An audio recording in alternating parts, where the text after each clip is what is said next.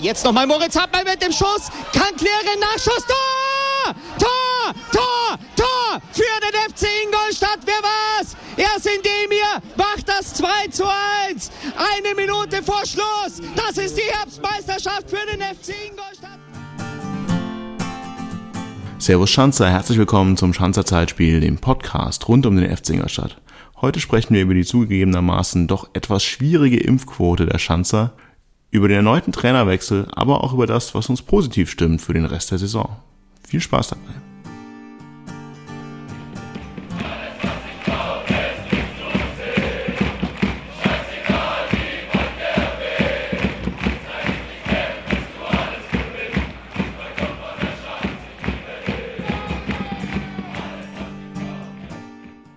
Servus, Schanze. Viele von euch haben ja, ja, sich gewünscht, dass wir eine Sonderfolge aufnehmen sollen zum Trainerwechsel der Schanze. Doch wir haben uns ein bisschen überlegt, hin und her überlegt. Letztes Mal haben wir es auch nicht gemacht. Wir haben gedacht, naja, wenn wir jetzt jedes Mal, wenn wir Trainerwechsel machen, die Sonderfolge machen, haben wir letztes schon gesagt, dann machen wir mehr Sonderfolgen als normale Folgen. Deswegen machen wir heute ja, so eine halbe Sonderfolge, aber aus einem anderen Anlass. Zum einen haben die Schanzer tatsächlich mal wieder ein Spiel gewonnen und zum anderen ist der Bede doch aus seiner ja, südmittelamerikanischen äh, Exil-Daseinsphase wieder aufgetaucht. Wir waren uns nicht ganz sicher, aber ist wieder da. Bede, schön dich wiederzusehen. Ja, vielen Dank äh, für diese warmen Worte. Ebenfalls eine Freude, wieder euch zu sehen. Ja, Martin ist auch da. Ich war die ganze Zeit da, aber ja, Martin war die ganze schön Zeit euch wiederzusehen. Also ja, du wurdest, äh, wurdest vermisst, auch wenn wir letztes Mal äh, über den Derby-Rand auch ganz gut noch äh, dich überbrückt haben. Aber es ist schön, dich wieder in unserer Runde zu haben und so ein bisschen taktische Finesse einfließen zu lassen. Ähm, insofern du die Spiele gesehen hast aus deinem Exil. Bin mir nicht ganz sicher. Zum Teil, zum Teil. Ja, das ist da konzentrieren wir uns einfach auf die Spiele, die du gesehen hast. Sollte, sollte reichen, um uns ergänzen zu können, glaube ich. Wunderbar.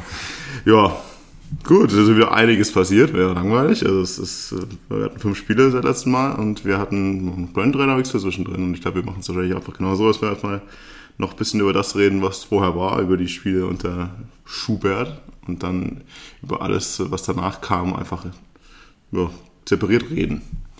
So, das wären drei Spiele. Das wäre die Frage. Also es ist so, ja, Corona, Pandemie, nicht im Stadion, zumindest. Ich war in keinem dieser Spiele irgendwie in einem Stadion und irgendwie verschwimmen mir so ein bisschen die Spiele im Kopf langsam. Aber das erste der Spiele war tatsächlich noch ein Heimspiel gegen den KSC, das äh, mit einem glorreichen Punktgewinn ausgegangen ist. Also einer der wenigen Punkte unter Schubert oder zweiter. 1 zu 1, meines Erachtens war es ein, ein, ja, einer der wenigen auch gerechten Punkte irgendwo. Ich, ich weiß, Martin, kannst du dich groß noch dran, äh, dran erinnern, wer da die, die Hand, die Oberhand hatte in diesem Spiel? Ja, also verschwimmt natürlich auch so ein bisschen, stimmt schon, ist echt ein paar Tage wieder her. Wir sind selber schuld, wenn wir irgendwann so lange rauszögern, bis wir aufnehmen, aber KSC-Spiel ist für mich auch einfach wieder so ein klassisches Spiel, sowohl vom Spielverlauf als auch einfach von der Ausgangslage an sich. Eins, ähm, ein Heimspiel, von dem du irgendwie schon sagen musst, naja, es ist eigentlich eins der Spiele, die dann eher noch in die Kategorie fallen, die musst du mal gewinnen, ähm, als jetzt irgendwie halt dann auswärts beim HSV oder so, worüber wir ja auch noch sprechen. Und gerade wenn du dann in Führung bist, ähm, soweit ich das noch rekonstruieren kann, auch mit einer ordentlichen Leistung in der ersten Halbzeit, dann ist es natürlich blöd, wenn dann am Ende, du sagst irgendwie Punktgewinn rausfliegt, aber am Ende ist es halt ja auch nur ein Punkt äh, gegenüber drei. Einfach vielleicht. Ja, wenn man nur fünf Punkte hat, dann ist jeder Punkt ein Punktgewinn. Kann man auch andersrum sehen, glaube ich. Ja, das ist. Ähm mal wieder, wie schon gesagt, gegen Gegner, von dem man sagt, naja, äh, wäre ganz gut halt mal irgendwann zu gewinnen. Wir haben so oft, glaube ich, dieses Jahr schon gesagt, naja, jetzt kommen die Spiele, die man mal gewinnen muss. Und ich glaube, wir haben keins von denen gewonnen. Doch Christian Tausend Spiel damals, das haben wir dann gewonnen als eines der Spiele, die wir gewinnen müssen. Ähm, meine, dabei läuft das ja eigentlich alles ganz gut. Du gehst mit 1 in Führung mit einem Tor, das so ein bisschen, naja, kann man schon glücklich nennen. Oder? Also auch wenn du wahrscheinlich bei Keller immer sagst, das ist kein Glück, sondern das war bestimmt ja, gewollt. Das, also das da kann, das kann selbst ich nicht abstreiten. Also der Ball wäre ja meilenweit irgendwie vorbeigegangen. Ähm, klar, also natürlich glücklich, aber in einer Phase, in der wir eigentlich ganz gut ins Spiel gekommen waren, finde ich schon auch das Tor irgendwie halbwegs folgerichtig. Du hast dann auch mal irgendwie endlich mal vielleicht auch das Glück, das du irgendwie brauchst wenn du unten drin stehst und, und eh schon viel gegen dich läuft.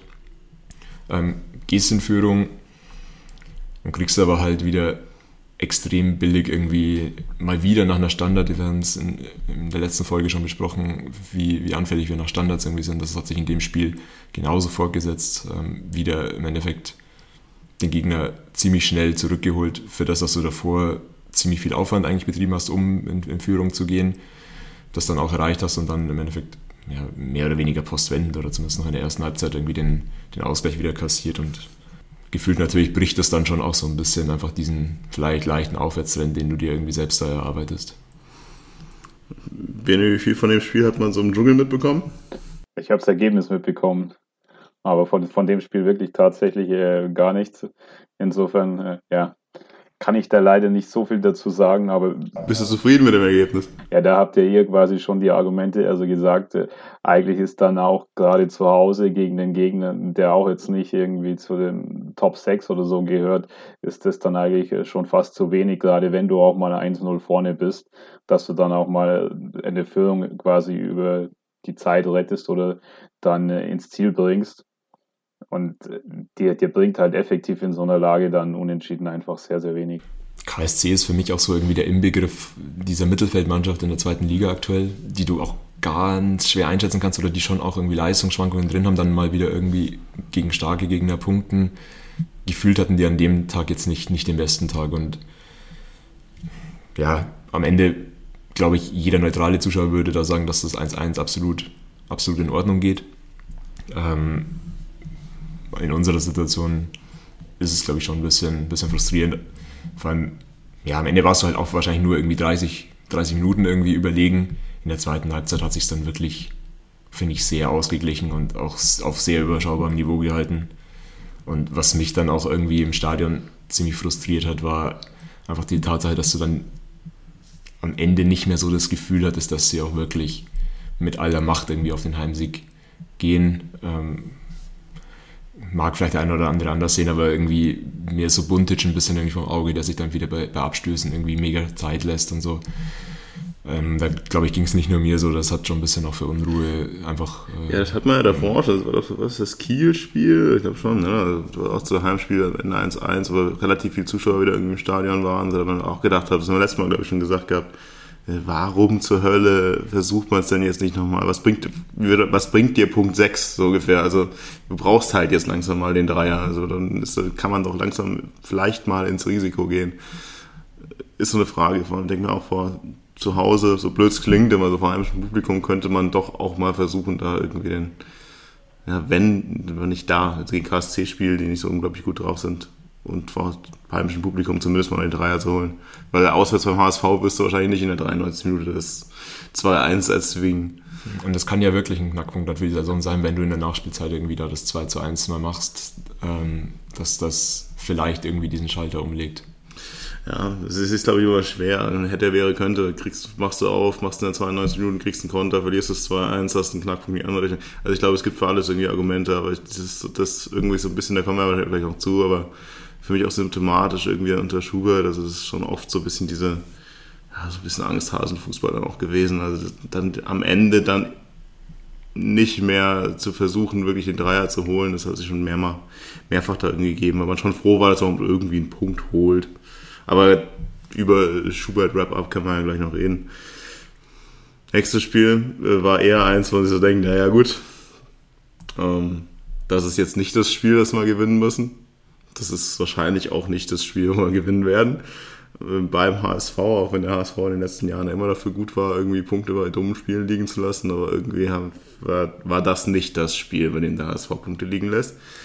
Ähm, und ich glaube, wir sind mit einem 3 zu 0 am Ende auch noch sehr, sehr gut bedient gewesen. Also wenn es da, wenn der HSV ein bisschen mehr Spielglück hat und ein bisschen mehr Laune noch, dann kriegst du halt 6. Also das war schon sagen wir mal, standesgemäß, oder? Also ein HSV, der gut, gut spielt, wie er müsste in der Liga und wie, wie wir halt da stehen.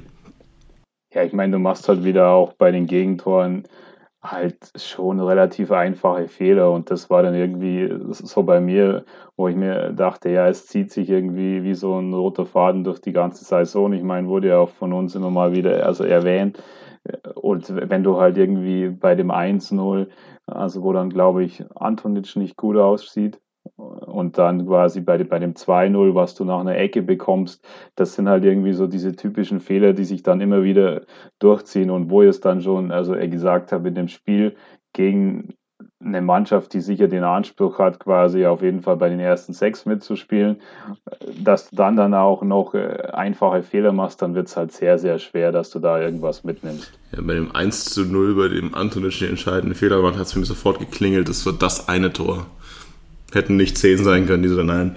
War, also, ähm, so. ja, wie du schon sagst, also man spielt halt gegen HSV, hast eh schon eine schlechte, schlechte Ausgangsposition, aber dann darfst du dir halt auch noch wirklich nicht noch hinten diese, ja, die klassische FC Ingolstadt-Verteidigung erlauben. Also das dann war spätestens da klar, dass du da nichts holen wirst an dem Tag.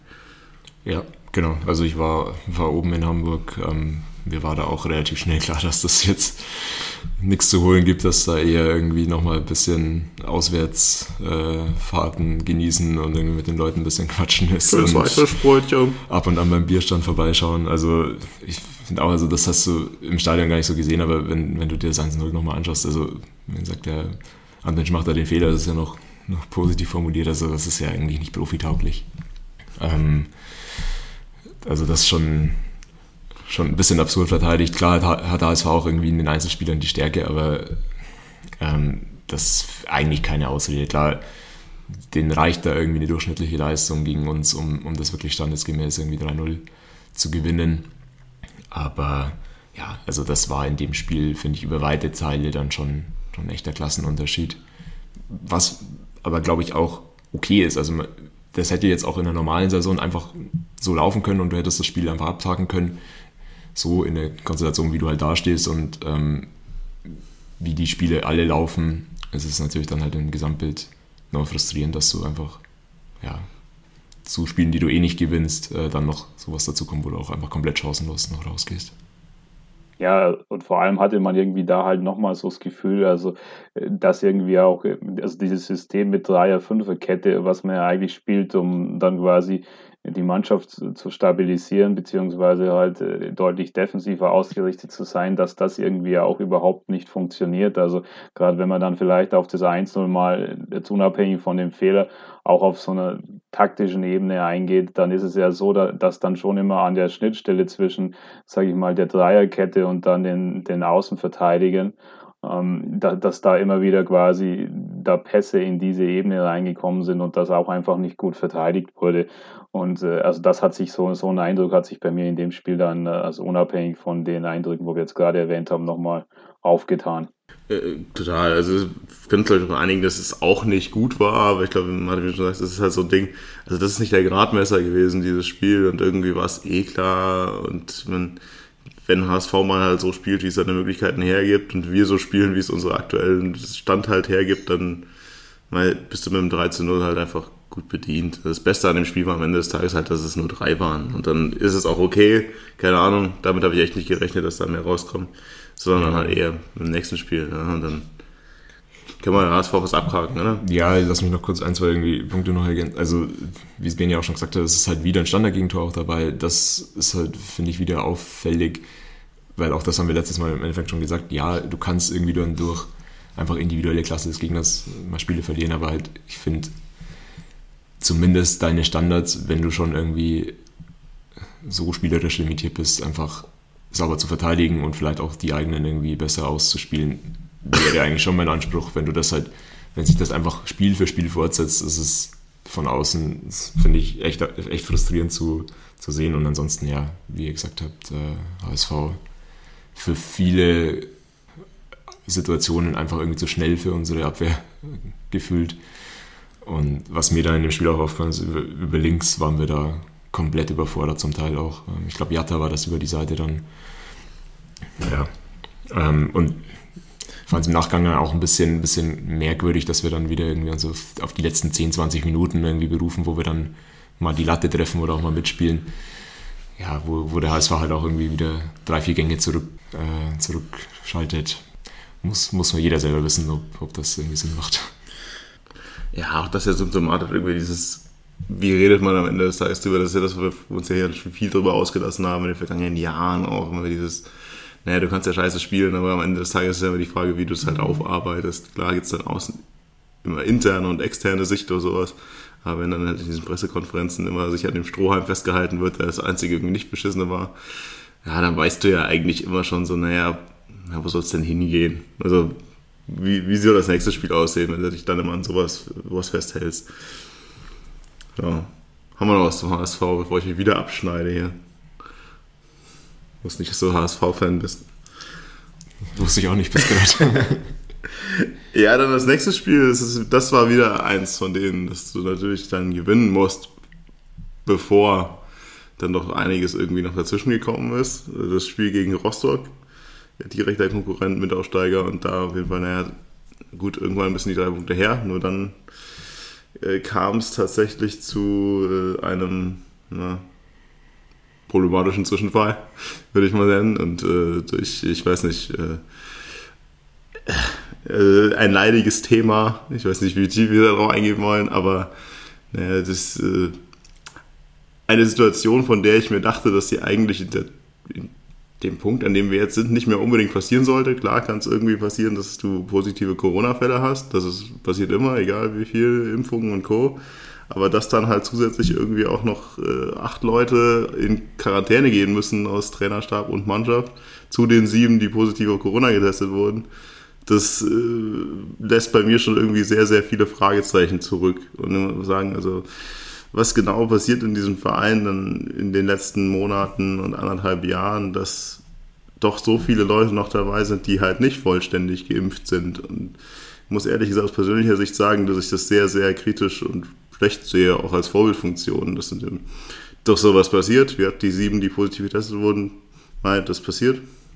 Aber die zusätzlichen acht, die dann halt aus dem Betrieb genommen werden wegen diesen Versäumnissen, vor allem als auch so aus gesellschaftlicher Sicht, finde ich extrem, extrem kritisch. Ich weiß nicht, Bene, wie du das siehst, diese Thematik.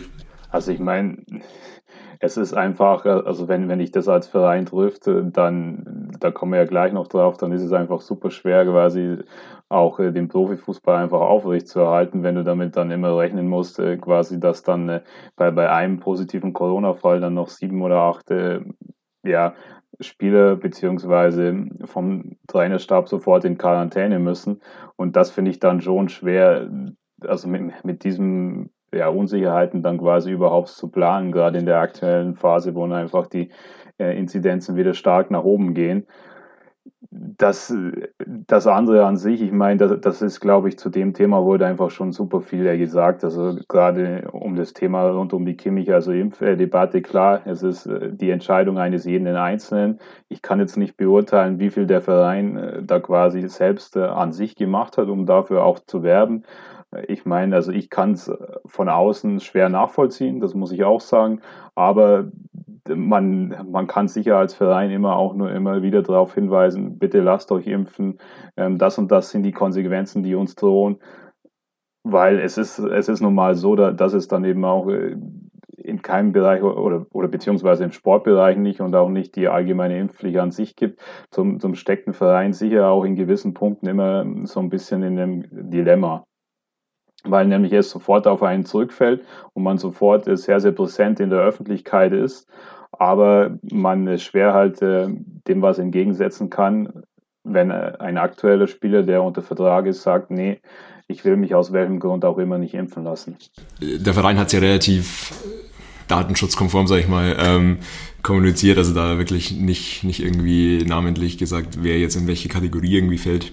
Und ich glaube, es gibt ja wahrscheinlich auch unterschiedliche Kategorien. Das wurde ja zumindest irgendwie gesagt, dass es auch irgendwie zum Teil dann einfach Geimpfte gibt, die noch nicht die zweite Impfung haben. Ich glaube, in der Konstellation im Profifußball war das ja jetzt auch schon öfter mal irgendwie in Diskussion mit, ja, macht es Sinn, sich irgendwie während des Spielbetriebs äh, zu impfen zu lassen und so weiter. Dann gab es irgendwie, ja auch in Kimmich, Musiala irgendwie diese Diskussion mit, ja, Musiala war da noch nie 18, da war der Impfstoff noch nicht freigegeben und so weiter. Ich weiß, dürfte jetzt bei uns wahrscheinlich keinen irgendwie treffen. Ich meine nur, es gibt unterschiedlichste Konstellationen, deswegen steht es uns wahrscheinlich nicht zu, jetzt da jede einzelne irgendwie dazu zu bewerten oder da sagen wir auch Spieler runter zu münzen. Aber ähm, ihr sagt es ja selber, ihr seht es kritisch, ich würde sogar noch weitergehen. Also ich war extrem sauer einfach, ähm, dass, dass es bei uns so, so massiv ist. Ähm, war mir auch nicht bewusst so. Ähm, auch auf Nachfrage, Bene, weil du es gerade angesprochen hattest, ja, es wurde vom Verein massiv eingewirkt, auch mit, ich glaube, externen Ärzten, soweit ich das weiß.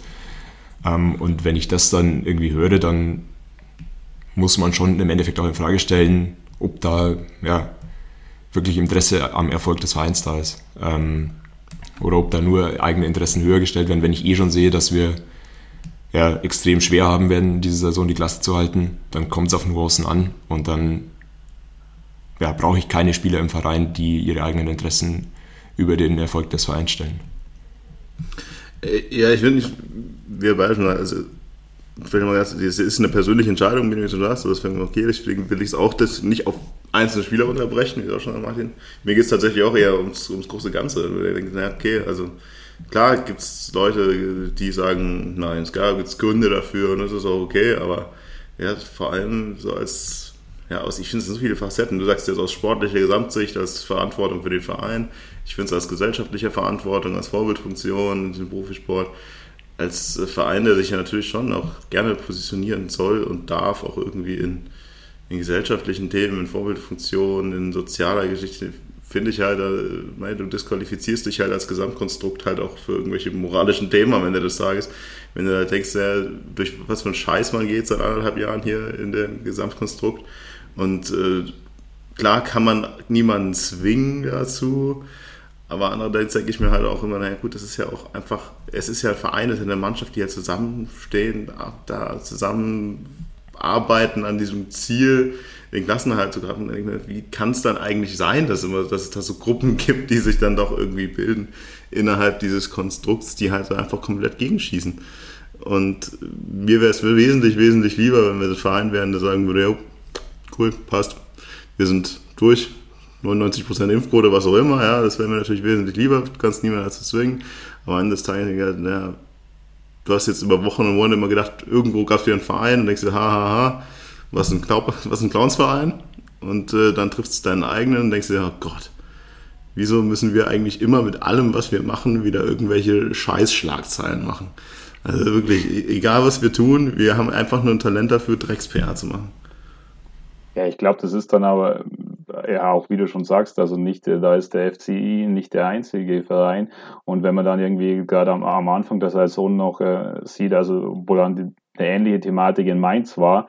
Und ich glaube, also jetzt dann ähm, drei, vier Monate später wurde dann auch äh, verkündet, dass äh, irgendwie von Heidel, das dann vom ganzen Umfeld und dann irgendwie von, also von der ersten Mannschaft mit Betreuern und so weiter von 50 Leuten dann jetzt äh, also quasi nur noch einer nicht geimpft ist.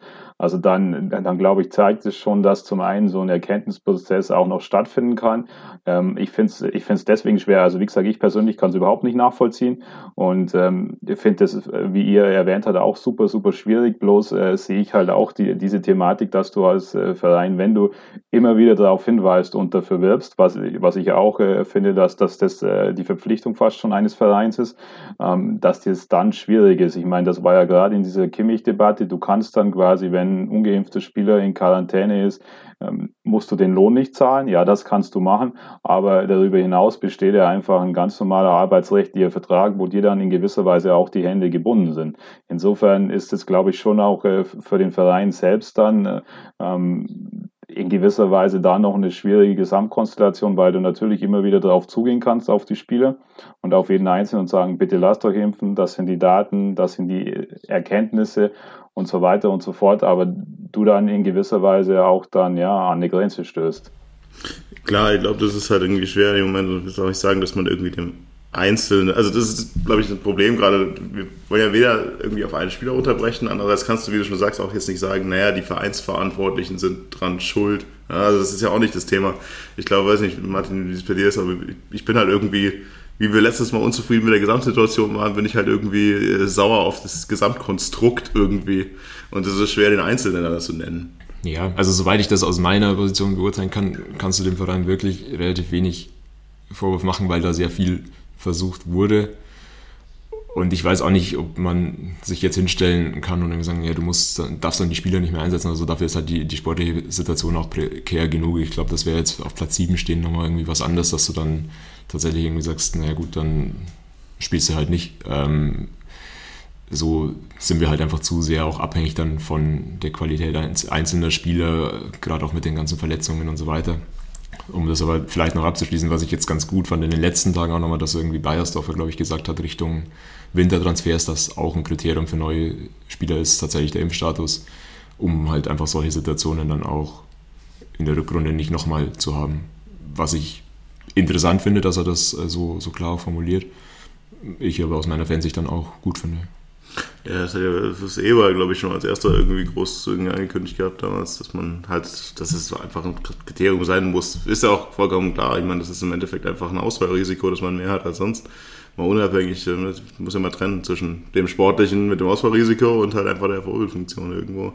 Ich glaube, wir haben es genug irgendwie drüber ausgelassen. Ich glaube, es ist auch so, wir können nur darauf hoffen und darauf appellieren, dass es halt einfach sich, ja, nivelliert, auch bei uns im Verein. Und dass da halt, wer auch immer da noch nach Nachzügler ist, sich da halt auch noch anschließt. Die Winterpause nutzt da. Ja.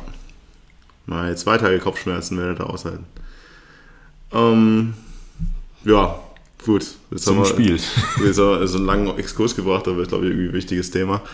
Aber ja, zum Spiel, ja, dann gehen wir halt ins Spiel rein, bei dem wir jetzt äh, blöde Vorzeichen haben, erste Mal. Also dann, wir wären nicht der FC Ingolstadt, wenn wir natürlich nicht jede Chance genutzt haben, erst hätten erstmal die Opferrolle auszupacken und zu sagen, ja gut, wir haben keine Chance, wir werden 12-0 verlieren, der DF, die DFL bescheißt uns, weil dieses Spiel nicht abgesagt wurde, aber wir versuchen trotzdem alles. Ja, aber, äh, ja, sie haben nicht gesagt, die DFL bescheißen, sondern ja, es gibt keine Chance abzusagen. Aber für mich war das irgendwie die ganze Zeit nur so, äh, wir werden auf jeden Fall verlieren, weil 15 Leute, wir wissen immer nicht, wie viele Spieler es überhaupt waren, äh, nicht mitspielen dürfen. Am Ende des Tages gehst du in dieses Spiel rein. Ich, wir haben uns ja irgendwie gedacht, mal, hier kommt jetzt eine Ausstellung mit der, mit der kompletten A-Jugend aufgefüllt mit C-Jugend. Ähm, für mich war es am Ende eine Ausstellung, die eigentlich dieselbe war wie immer und drei Rotationsspieler haben gespielt. Nur halt die Bank war ein bisschen jünger, wenn man mal so sagen. Also ich persönlich war hoch enttäuscht von dieser Aufstellung. Ich glaube, da ging es nicht viel anders. Ja, also für das, was natürlich wieder die Vorzeichen irgendwie waren, war es dann äh, relativ langweilig. Ähm, wir wollen ja jetzt natürlich auch nicht hier irgendwie komplett fatalistisch irgendwie ähm, unterwegs sein, aber klar hätte ich mir nochmal vielleicht irgendwie das ein oder andere Profidebüt dann irgendwie gewünscht, aber klar, der Kader ist ja breit, also das wissen wir ja, dass es an der Breite eigentlich trotz Verletzungen und dann Ausfällen irgendwie nicht, nicht unbedingt mangelt, dass wir jetzt irgendwie elf Spieler auf den Platz kriegen. Ja, und dann hatten wir am Ende elf Spieler am Platz, äh, obwohl wir vorher noch dachten, wir müssen dem Hausmeister spielen. Ähm, ja, ich muss mal so sagen, aber am Ende des Tages hast du halt trotzdem ein Spiel, das dann eher so von dem Chancenwucher nicht so unglaublich hervorragend für uns lief. Also wir haben natürlich die eine Situation, äh, bei der du hier auf der Couch mal wieder ausgerastet bist. Äh, und ich glaube, da weiß jeder, der es auch nicht weiß, wie dieses Spiel ausgegangen ist, wer da geschossen hat. Natürlich gab es einen Kellerfreistoß und äh, erstaunlich nah diesmal am Tor, sonst macht er die, glaube ich, aus 10 Meter weiter weg. Äh, aber wunderschön. Ähm, möchtest du das irgendwie noch tiefer ausführen, Martin, weil es ja die Herzensangelegenheit oft? Nee, du hast es ja schon, schon ganz gut beschrieben und ich kann nur sagen, ich habe es euch ja gesagt. Ja. Und ich frage, hatten wir noch eine andere Chance in dem Spiel? Ich glaube, Gauss hatte noch eine über, über links irgendwie mal. Aber man muss ja schon irgendwie sagen, dass natürlich, also ich glaube, da bist du mal wieder zu spät gekommen zum, zum Schauen, aber wir hatten ja, glaube ich, schon in den ersten zehn Minuten irgendwie zweimal wieder Aluminiumtreffer von, von Rostock. Ähm, insofern, unterm Strich, ja, war das schon auch ein glücklicher Punkt dann aber natürlich wieder unter der Tatsache, du gehst in Führung, erhoffst dir irgendwie so, so ein bisschen mehr und am Ende, glaube ich, hätte wahrscheinlich aber trotzdem in dem Spiel jetzt irgendwie unter den Vorzeichen vielleicht ja, ich vorab meine, jeder den mit, Punkt unterschrieben. Mit oder? neun Reservisten und äh, zwei B-Jugendspielern gespielt hast, war der Punkt schon gut. Nein, also war keine Ahnung, äh, du zuckst schon die ganze Zeit. Nee, überhaupt nicht. Also ich weiß auch gar nicht, was ich da noch äh, groß sagen soll, weil nämlich es ist, äh, wie schon erwähnt, also trotzdem klar, es sollte man nicht irgendwie sagen, hey, man, man schenkt von vornherein alles ab, aber natürlich unter so einer Konstellation mit quasi, wo dann du bist kurz vorm Spiel so gefühlt auch nicht weißt, äh, wer jetzt dann irgendwie alles erlaubt ist zu spielen und wer nicht. Und ist es dann schon einfach super, super schwierig. Und da glaube ich, das 1-1 mitzunehmen, kannst du dann auf jeden Fall zufrieden sein. Und wie es Martin auch erwähnt hat, in den ersten zehn Minuten hattest du ja fast das Gefühl, dass irgendwie Rostock dich überrennt. Also mit den zwei Aluminium und dann glaube ich noch, ein, noch eine gute Schusschance und so weiter. Und äh, als, als FCI, mir ist auch noch äh, die, die Chance von Gauss in Erinnerung, ähm, das mal eine, eine vernünftige Kombination war, wo man sicher auch mehr hätte draus machen können, aber ansonsten eben nur noch der Freistoß. Und klar, Keller kann das, äh, Keller hat das schon mal gezeigt, aber es ist jetzt auch kein, auch kein Freistoß, wo du sagst, ja, der muss auf jeden Fall immer drin sein.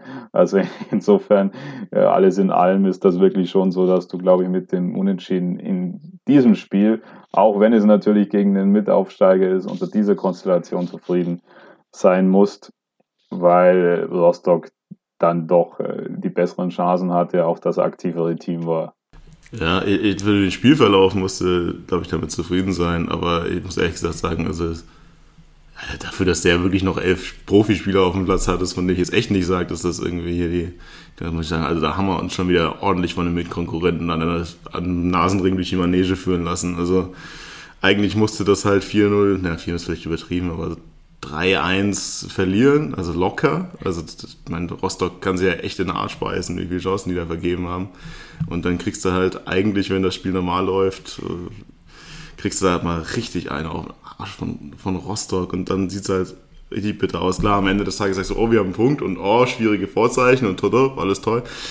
Aber es ist mir halt irgendwie wieder zu kurz gedacht und ich, mir zeigt, ja, also können wir gleich mal abschließen, aber Martin. Für ich glaube, man kann sich in dem Spiel dann auch nochmal bei, bei Jendrosch bedanken, äh, den man vielleicht nochmal irgendwie erwähnen sollte, ähm, der dann auch in seinem ersten Spiel, ähm, ich glaube, direkt auch in die Kicker-Elf des Tages äh, gekommen ist. Der definitiv irgendwie ja, echt lange auf seine Chance auch warten musste, weil Buntic äh, irgendwie halt auch nie irgendwie ausgefallen ist sonst. Ähm, und das aber sehr gut gemacht hat. Klar, auch natürlich bei den Alu-Treffern wahrscheinlich auch ein bisschen Glück hatte, aber ich finde schon auch ein paar, ein paar Dinge ganz gut rausgetan hat ähm, und sich für mich auf jeden Fall für weitere Einsätze auch irgendwie qualifiziert hat.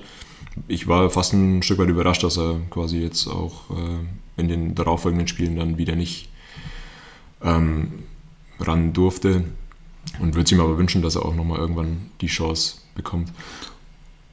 Das ist ein guter Punkt. Das habe ich ganz, ganz verdrängt. Ja, also Jan ist erstmal in, in einem Ligaspiel, weil es, ich glaube, es gibt schon ein gutes Gefühl, einfach zu wissen, naja, gut, du hast halt einen Torwart auf der Bank, den du ohne mit der Wimper zu zucken halt bringen kannst. Also ich hatte vorher nie das Gefühl, dass, da, dass der schlecht ist, sowieso nicht. Aber du hast ja, musste ja nie beweisen und durfte sich ja auch nicht beweisen. Aber das hat er, denke ich, sehr gut gemacht. Klar, so ein, zwei Dinge ein bisschen komisch klatschen lassen, aber äh, dafür, dass er das erste Mal seit Ewigkeiten quasi in den Pflichtspielen gespielt hat, war das schon, schon sehr, sehr äh, ansehnlich. Also ich, mich hat es tatsächlich nicht gewundert, dass Buntic danach wieder spielt, weil er sich auch nichts zu Schulden kommen hat lassen die ganze Zeit. Aber fand das auch vollkommen, vollkommen solide. Ich bin ja froh, dass, dass Bene auch nochmal äh, gesagt hat, ähm, dass nicht jeder Keller Freistoß reingehen muss, weil ich vielleicht, um da auch nochmal die Hörerinnen und Hörer ein bisschen abzuholen, dass meistens, wenn Marco und ich das irgendwie anschauen, ich dann in dieser Situation meistens aufstehe und irgendwie sage, jetzt pass auf, jetzt, jetzt trifft der Keller und dann aber irgendwie vorwurfsvoll äh, angeschaut werde, wenn, wenn, der, wenn er dann nicht trifft. Also auch da nochmal gut, dass, dass eine neutrale Person sagt, dass da nicht jeder reingehen muss. Ja, man muss ja auch mal sagen, dass die Quote von Keller ja echt nicht schlecht ist. Also, ja. echt, also wirklich nicht schlecht. So oft spielt er ja dann auch gar nicht und so oft Freistoßsituationen aus halbwegs er auch nicht. Aber da fühle ich mich verkehrt. Aber ich meine, du zelebrierst halt auch jeden Keller-Freistoß so, als wäre er auf jeden Fall drin. So. Man Prime muss, Ronaldo. Man muss mitnehmen, was geht. Ja. Der ist auf jeden Fall drin. Martin, das sind 37 Meter. Das, das ist doch, doch, doch. Das kann nicht jeder Keile sein. Ja. Naja, gut. Ähm, das, also das, gab schon erfreuliche Dinge auch am Rande dieses Spiels, aber am Ende des Tages muss ich sagen, ich meine, was mich schon stört, also mehr ja auch da wird, dass in dem davor, sicherlich auch ein bisschen danach, als es, ja, dieses Genöle. Also klar, es ist blöd, dass die so viele Spieler ausfallen. Aber ich fand halt wirklich, also ich fand es wirklich so, dass ich vor dem Spiel gedacht habe, naja, wenn ich mich jetzt schon wieder so positioniere vor dem Spiel und so tue, als hätten wir eh gar keine Chance mehr, irgendwas zu machen in diesem Spiel, das ist halt irgendwo tatsächlich eine Verlierermentalität. Also das ist einfach eine scheiß Herangehensweise. Klar ist es nicht cool, dass so viele Spieler ausfallen. Klar, ist es eine schwierige Situation. Aber halt dann davor sich schon wieder so hinzustellen und sich alle Ausreden der Welt hinzulegen, warum wir dieses Spiel auf jeden Fall verlieren werden und es okay ist, da musst du dich nicht wundern, dass du von Rostock fast überfahren wirst, wenn die in den ersten fünf Minuten die zwei Ding, alle Alu-Dinger reinmachen. Viel Spaß. also wirklich. Und da würde ich sagen, das sind so Sachen, boah, also das muss einfach nicht sein. Das ist mir zu, ja, das ist so self-fulfilling prophecy einfach. Du wirst, wenn, wenn du so schon reingehst, in dem, so, Jungs, also eigentlich braucht man gar nicht auflaufen, weil, puh, schwierig. Da fallen Leute aus, geht nicht. Ja, was soll da rauskommen? Also das ist ja auch für die, die spielen, scheiße. Also ganz ehrlich, die elf, die da spielen, die müssen sich ja auch nur denken, ja gut, ähm, ja, wir sind die Resterampe, herzlichen Glückwunsch. Trainer hat schon gesagt, naja, die Guten fallen alle aus, wir dürfen jetzt ran und wird eh nichts. Ja, sorry, also ich, wahrscheinlich übertreibe ich wie immer, aber äh, es ist, sowas kotzt mich einfach an und so wirst du nie aus diesem Abstiegsstrudel rauskommen, wenn du schon so in so Spiele reingehst. Ja, ich kann deinen Punkt auf jeden Fall verstehen, aber jetzt, äh, also wie wärst du denn rangegangen, irgendwie als Trainer oder als Verantwortlich? Hättest du gesagt, ja klar, also wir gewinnen auf jeden Fall in Rostock, sondern du versuchst dann ja doch äh, in so einer Situation sehr wahrscheinlich auch Druck von der Mannschaft zu nehmen und äh, dann quasi aber intern zu sagen, hey, das ist jetzt unsere Chance und die wollen wir dann nutzen. Also dass du sagst, nach außen machst du vielleicht die Kommunikation und nach innen machst du eine andere Kommunikation. Ja, das, das ist ja vorher auch gesagt, aber es wird natürlich immer Unterschied geben, was man innen und außen sagt. Das ist halt ein schmaler Grad und für mich ist dieser schmale Grad halt extrem überschritten worden. Mit den, also es war für mich einfach viel zu viel Fatalismus. Es war für mich viel zu viel, naja, gut, mei, vielleicht schaffen wir es irgendwie, dass die Jungs nicht alle tot umfallen. Man ganz kurz immer noch fünfmal wechseln, was wir nicht mal gemacht haben. Und dass elf Spieler im Feld, die alle, mein Gott, die alle schon Profimannschaft gespielt haben. Und das ist alles okay. Ja, ist, natürlich ist das nicht gut. Ne? Das ist nicht einfach. Und natürlich willst du Druck von der Mannschaft nehmen. Aber für mich war das viel zu viel, schon vorher die, den wieder ausbleibenden Erfolg zu legitimieren. Und was anderes war das nämlich nicht. War. Also ich habe es jetzt, glaube ich, gar nicht so extrem wahrgenommen für dieses eine Spiel, wie du es gesagt hast. Was natürlich auffällig ist, kann man darüber streiten, wie, wie angebracht ist halt einfach die über, über Wochen hinweg jetzt irgendwie schon bei keiner Möglichkeit irgendwie auszulassen, nochmal zu betonen, wie viele Verletzte wir haben und wie, wie stark wir vom Verletzungspech irgendwie verfolgt sind. Was faktisch natürlich nicht falsch ist, aber jetzt mittlerweile auch irgendwie jeder mal mitbekommen haben müsste.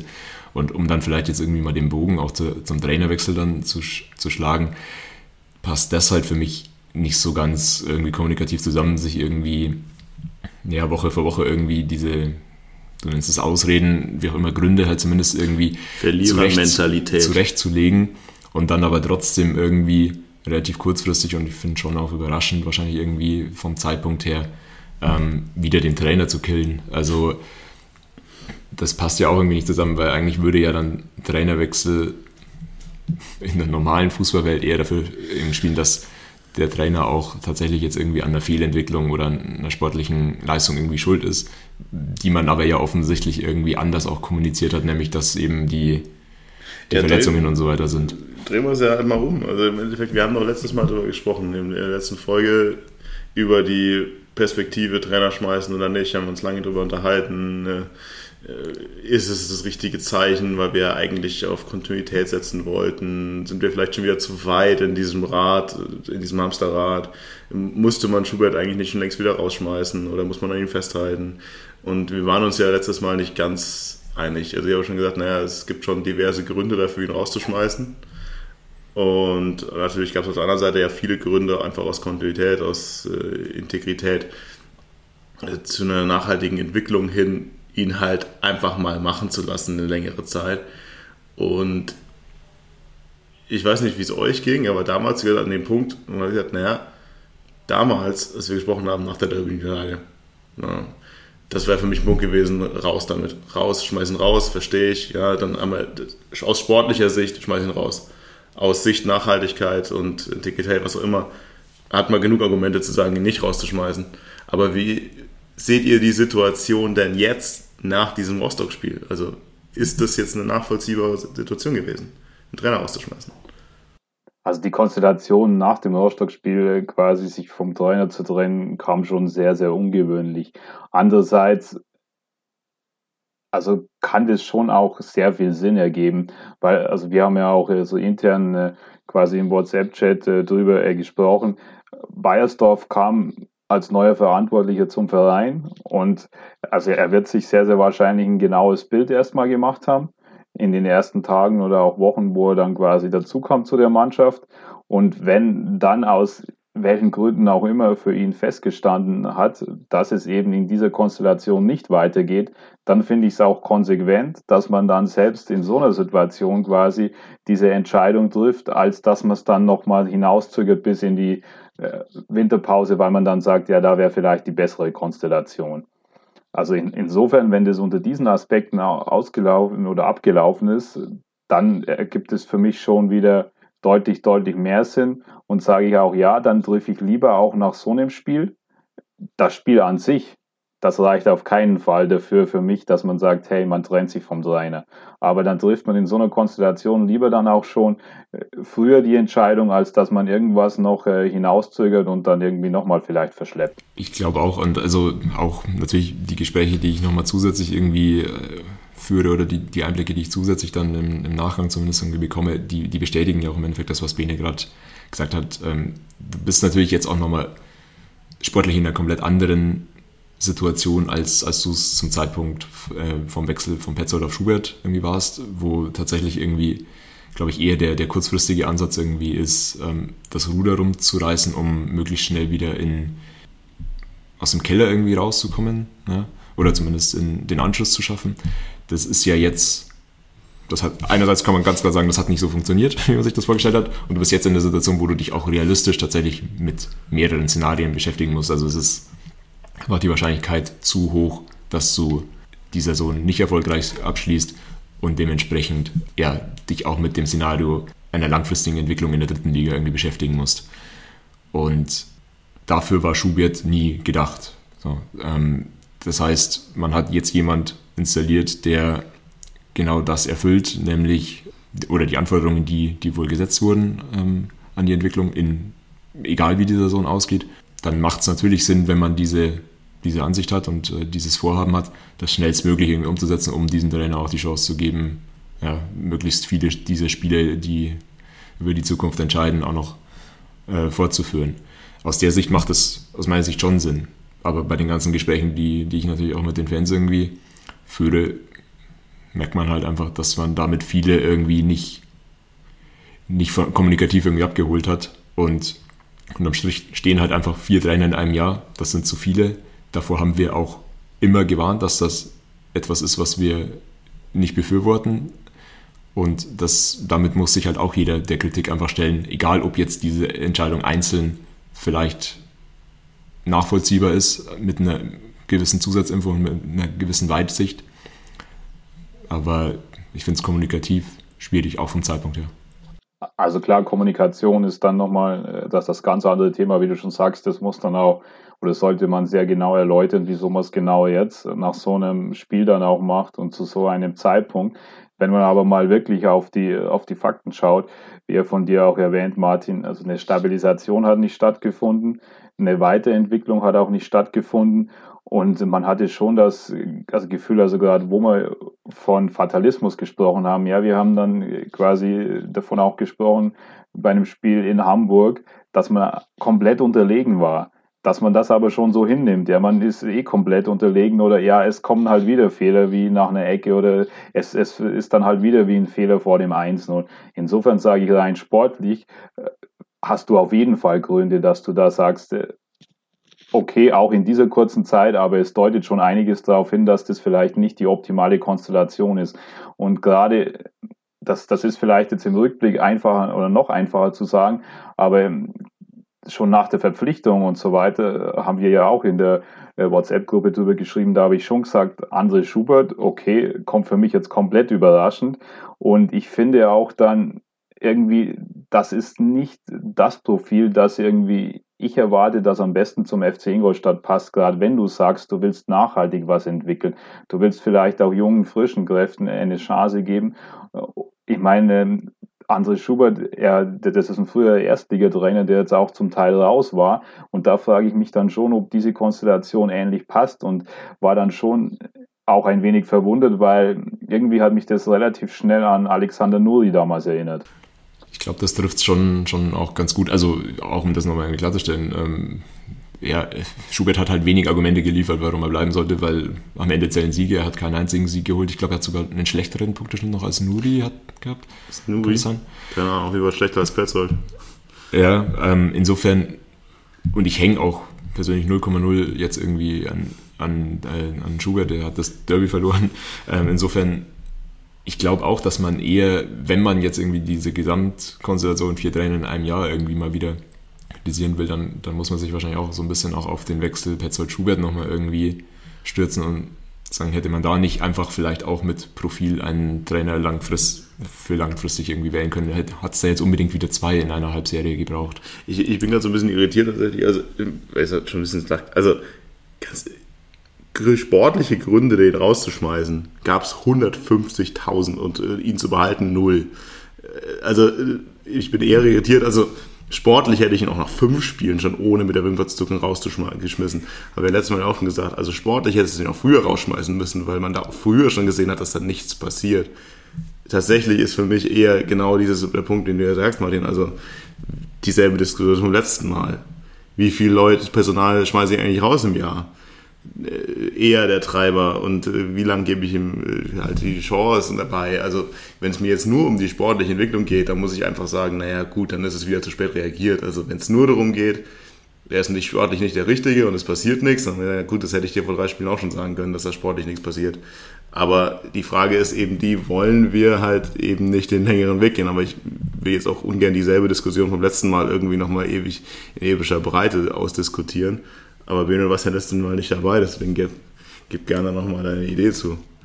Nee, vielleicht noch eine Ergänzung, also was ich dann schon auch quasi äh, auch im, im Gespräch mit anderen äh, Kumpels gesagt habe, also ich war auch komplett überrascht und ich fand es dann schon, wie du eben sagst, auch schwierig, was das dann eben für die Außendarstellung bedeutet, weil ich dann schon gesagt habe, also ich bin jetzt gespannt, welcher Trainer jetzt kommt, beziehungsweise mit wem du überhaupt verhandelst, weil ich glaube schon, dass dann, also bei einigen Trainern, dass, äh, die sich dann schon fragen, ja gut, wenn jetzt dann quasi in so kurzer Zeit so viele Trainer einfach oder so eine Fluktuation ist, also ich glaube, nee, das, das äh, mache ich nicht. Also das ist auch ein zu hohes Risiko für mich. Also das ist eben schon auf jeden Fall, sollte man das mitbedenken. Ich glaube halt nur in dieser speziellen Konstellation, dass ein neuer ähm, Geschäftsführer Sport und Verantwortlicher angefangen hat, dass man dann eben keine Weiterentwicklung sieht, dass man auch, zumindest äh, für mich von außen, ich sage, ich weiß nicht, ob das Trainerprofil zu 100 Prozent passt, auch zu dem Weg, den du gehen willst dann sage ich, okay, dann muss ich aber auch die harte Entscheidung treffen und sollte sie auch treffen und nicht, ähm, dass man dann sagt, man, ja, irgendwie der Zeitpunkt, da kommt noch ein besserer und dann verzögere ich was. Weil da ist es dann schon so, wenn ich die Entscheidung gehen will, dann lieber jetzt äh, und dann, dann gebe ich dem Trainer noch mehr Spiele, quasi äh, sich an die Mannschaft vielleicht auch zu gewöhnen, mit der Mannschaft früher zu arbeiten und oder vielleicht nochmal wirklich einen positiven Impuls zu bringen, auch für diese Zweitligasaison. Aber für die Konstellation dann in Zukunft sollte man sich meiner Meinung nach schon genau hinterfragen, was denn jetzt hier ähm, dann die Fehler waren, die man selbst gemacht hat, weil das kann auf keinen Fall eine nachhaltige Entwicklung sein, die man ja anstrebt, dass man so viele Trainer innerhalb von so kurzer Zeit verschleißt. Ja, jetzt, das ist ja nichts Neues bei uns. Ähm, sind halt wieder in alte Zeiten verfallen. Das, ein, ich, das, Einzige, das Einzige, was mich wundert, ist, warum schmeißt du ihn nicht nach dem HSV-Spiel raus? Also das ist das Einzige. Also auch da ist Bayersdorf schon ein paar Wochen da. Und auch da, muss ich sagen, also warum nach dem Rostock-Spiel? Also die einzige steile These, die ich in den Raum werfen würde, ist, du wolltest ihn schon rausschmeißen und dann hast du die ganze Corona-Kacke und willst nicht irgendwie mit einem neuen Trainer äh, da anfangen. Aber da weiß ich jetzt ehrlich gesagt irgendwie in meiner chronologischen äh, Aufführung nicht mehr, wann diese Tests irgendwie kamen. Was Mittwoch, was Donnerstag? Geht halt jetzt auch hart in Spekulative ja, rüber. Ähm, ich denke auch einfach, dass dieser Prozess mit irgendwie halt Kriterien definieren, wie, wie ein Trainer irgendwie aufgestellt sein soll, der, der zu diesem Profil passt ähm, und dann irgendwie eine Suche, Gespräche führen und so weiter schon auch entsprechend lange dauert. Aber klar, ähm, ich würde jetzt nicht unbedingt ausschließen, dass das zumindest vor dem Rostock-Spiel schon ein wesentliches Thema war. Ja, ja oder mehr oder weniger klar war. Aber ja, du hast schon recht, es ist spekulativ. Deswegen können wir es eigentlich auch lassen. Aber ja, grundsätzlich vielleicht mal wir haben ja viel schon angerissen, aber Rap auf Schubert, also gerade schon mal gesagt, Petzold hatte vier Punkte aus acht Spielen. Schubert hatte drei Punkte aus acht Spielen. Ähm, wie du das vorher schon mal gesagt hast, also du hast, du hast spielerisch keine Entwicklung gesehen. Hm, habt ihr irgendwas, von dem ihr jetzt sagt, naja, das lief jetzt unter Schubert schon mal generell positiver als vorher? Naja, du bist zumindest wahrscheinlich zumindest wurde aus dem Spiel raus schon ein Stück weit die Defensive irgendwie stabilisiert, hätte ich jetzt gesagt, dass du nicht mehr komplett ins offene Messer irgendwie gelaufen bist, was, was unter Petzold schon das ein oder andere Mal irgendwie passiert ist, so dieses komplett naive Verteidigen und äh, in manchen Situationen, das ist aus meiner Sicht schon irgendwie besser geworden, was dann natürlich auch irgendwie die Folge hat, dass du in den einzelnen Spielen natürlich näher auch mal an, an Erfolgen irgendwie dran bist De facto war es aber halt trotzdem vor allem offensiv, finde ich, weiterhin zu harmlos, ähm, als dass du damit halt irgendwie wirklich Erfolg haben könntest. Und das ist, so wie ihr es ja auch gesagt habt, wahrscheinlich, wenn du es jetzt irgendwie noch rausgezögert hättest, ja, vielleicht hättest du irgendwann dann auch mal unter Schubert irgendwie ein Spiel gewonnen, aber jetzt, es geht ja, wie, wie ich auch schon häufiger gesagt habe, es geht halt nicht darum, jetzt auch mal ein Spiel zu gewinnen, sondern es geht darum, jetzt regelmäßig Punkte zu, zu holen, um, um die Klasse zu ich meine, das von Martin kann ich nur unterschreiben. Du hast dann in, in, in manchen Spielen dann quasi halt dann weniger Gegentore bekommen. Du hattest dann aber immer noch solche Spiele dabei, dann halt wie in Hamburg, wo du sagst, äh, ja, das, das ist dann für mich nicht, äh, wo ich sage, es ist eine komplett deutliche Entwicklung absehbar. Und deswegen äh, fand ich es dann auch schwierig. Ja. Und also grundsätzlich, ich glaube, also vielleicht defensivere Ausrichtung, generell ein bisschen stabiler, was, was halt irgendwie ja grundsätzlich sich immer noch durchzieht und wo er wahrscheinlich den Trainer so halb Einfluss dann irgendwie drauf hat, ist halt einfach dieses, ja, dieses individuelle Versagen in der Verteidigung einfach. Also nach Standardsituationen, hat man, oder nach den ominösen Halbfeldflanken, also jedes Mal sind es halt ja im Endeffekt dieselben Dinge, die uns das Genick brechen, auch irgendwo. Beschissenes Stellungsspiel, einfach in der Verteidigung. Es ist, äh, zieht sich ja dann irgendwo durch. Klar, es ist generell jetzt stabiler, aber du verlierst halt so viele Spieler einfach durch diese individuellen Fehler. Das ist schon einfach erschreckend. Und deswegen ist es echt die Frage, weil das ja auch seit sich schon länger durchzieht, kann das dann jetzt ein, ein Rüdiger Rehm halt da rausbringen aus dieser Mannschaft? Oder kann man zumindest irgendwie sagen, naja, du gehst halt anders ans Spiel? Oder ist es einfaches Selbstvertrauen, dass halt, wenn das mal wieder da ist, vielleicht plötzlich von sich aus läuft? Vielleicht nochmal einen Schritt weiter vorne sollten wir erstmal darüber sprechen, also über den Trainer an sich. Also wie habt ihr das wahrgenommen? Wie habt ihr das aufgefasst? Weil also ich persönlich war schon, oder nachdem Schubert entlassen wurde, habe ich wirklich gesagt, okay, ich bin jetzt super gespannt, welcher Trainer jetzt als Neues kommt.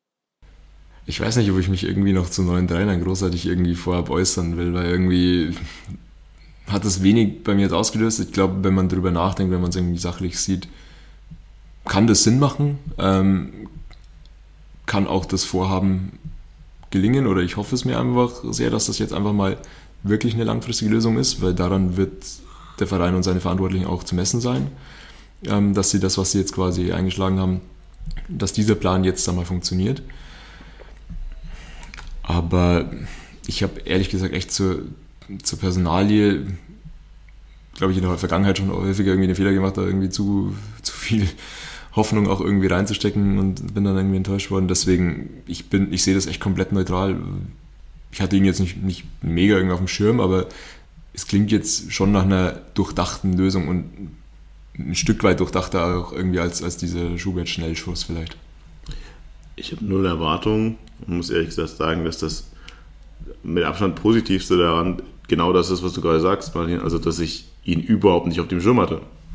Also ich hätte schon wieder, also ich würde jetzt schon wieder, also jetzt sofort Magenkrämpfe bekommen, wenn das wieder so einer der üblichen Verdächtigen gewesen wäre. Von dem du sagst, ah ja, stimmt, der war ja mal so ein Retter in der Bundesliga oder so. Also deswegen, lieber habe ich einen, der irgendwie mit äh, Wiesbaden schon auch ein bisschen Erfahrung in verschiedenen unterklassigen äh, Gebieten hatte. Ohne, also ich kann die null bewerten, gar keine Ahnung. Aber deswegen ist es für mich, wie du schon sagst, es klingt für mich durchdacht und okay, dadurch, dass es jemand ist, der mir, naja, das ist keiner, den man jetzt total Du bist, ein, du bist einfach schon froh, dass es direkt ist. Nein, nicht, also nicht mal, also ich meine, ich, das Thema will ich jetzt eigentlich auch nicht komplett ausführen, aber ich muss sagen, also mit einem Oral hätte ich besser leben können als mit jemandem wie der Klasse Schubert. Also von, oh, der hat mal Bundesliga trainiert und jeder, der den als Trainer hatte, sagt jetzt inzwischen, ja gut, dass er nicht mehr Trainer ist. Ich meine, wie viele haben wir da, also die Gladbach-Fans werden zustimmen. Ja, ich war auch ganz froh, dass er nicht mehr da ist. Aber ja, das ist ja, hätte wer könnte. Deswegen, ich bin froh, dass es keiner ist, wo ich sage, ah ja, Norbert Meyer.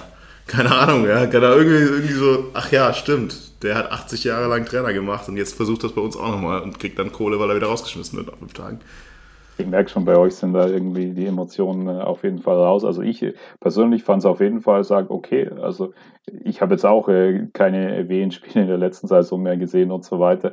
Aber ich finde es eine sehr nachvollziehbare Entscheidung, wo ich sage, ja, die könnte wirklich Sinn ergeben, weil ein Trainer, der eben die zweite und die dritte Liga kennt, der eben auch dafür stand, dass er quasi über einen längeren Zeitraum bei einem Verein was aufgebaut hat. Also da sage ich, ja, also das, das klingt für mich jetzt nachvollziehbar und ich, also ich bin gespannt, was er jetzt eben aus dieser Mannschaft rausholt.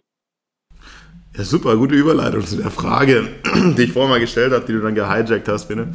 Ähm, ja, es sind diese grundsätzlichen Aussetzer, die wir da, die sich durchziehen seit was weiß ich wie lange. Ist das was, was der Trainer ähm, fixen kann aus eurer Sicht? Oder ist das was, was nur Selbstvertrauen und ein anderes Spielsystem fixt. Also ein Trainer, davon bin ich überzeugt, kann aus äh, dieser Mannschaft und dem Kader auch trotz Verletzungen, auch trotz Begleitumstände auf jeden Fall mehr rausholen. Das ist auf jeden Fall möglich. Davon bin ich wirklich, wirklich überzeugt. Weil nämlich der FCI ist jetzt nicht so äh, unterlegen im Vergleich oder sollte von der Gesamtkonstellation nicht so unterlegen sein im Vergleich zu den 17 anderen Vereinen der zweiten Liga, als dass er komplett abgeschlagen ist zu dem Thema individuelle Geschichten.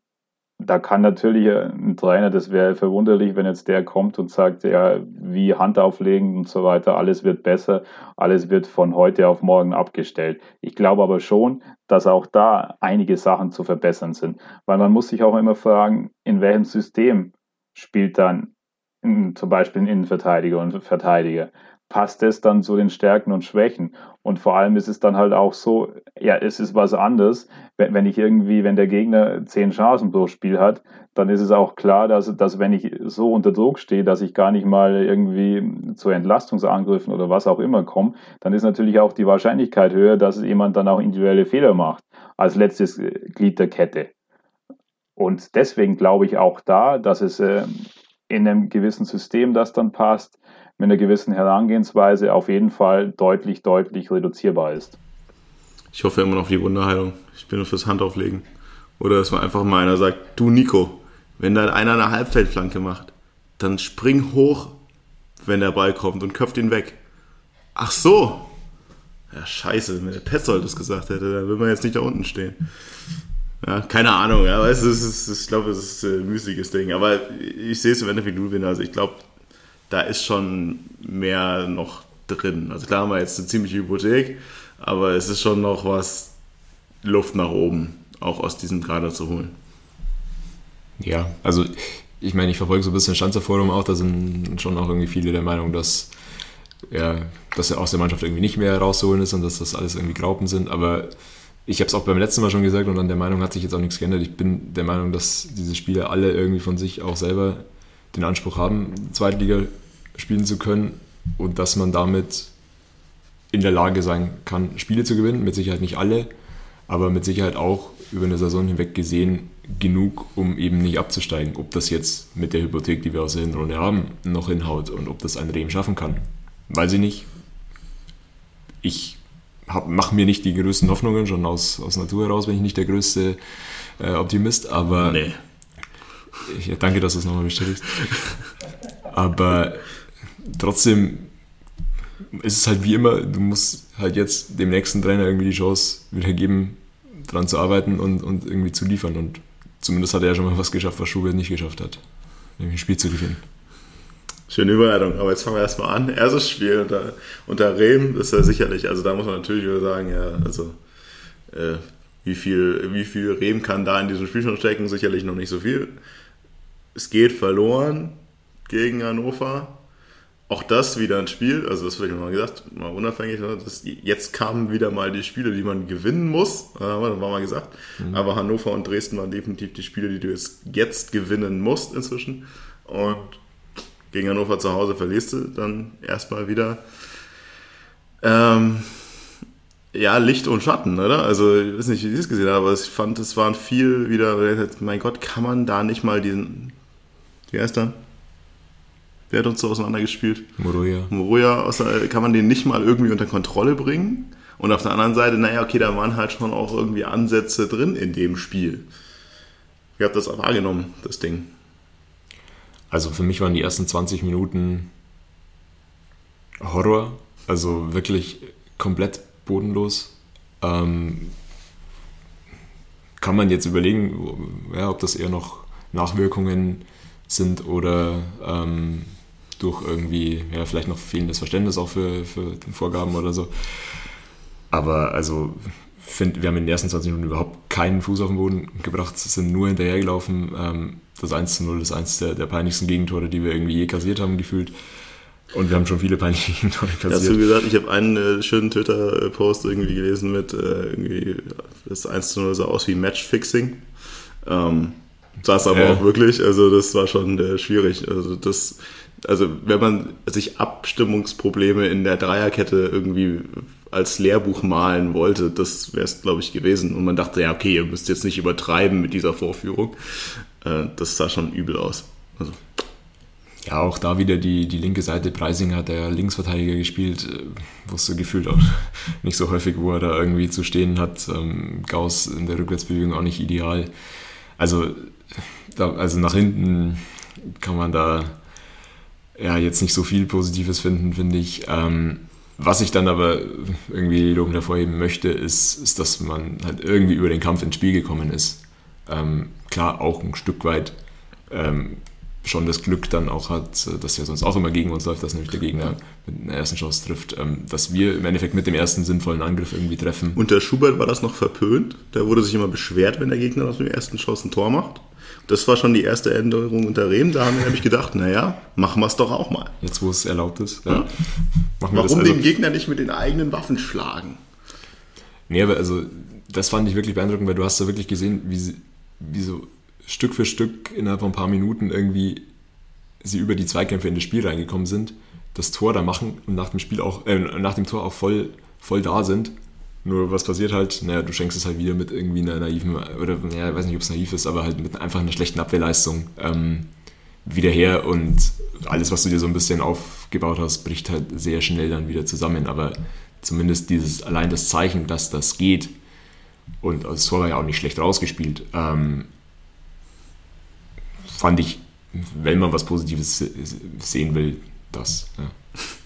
Abwehr war es nicht. Was hast du Positives gesehen, Wede?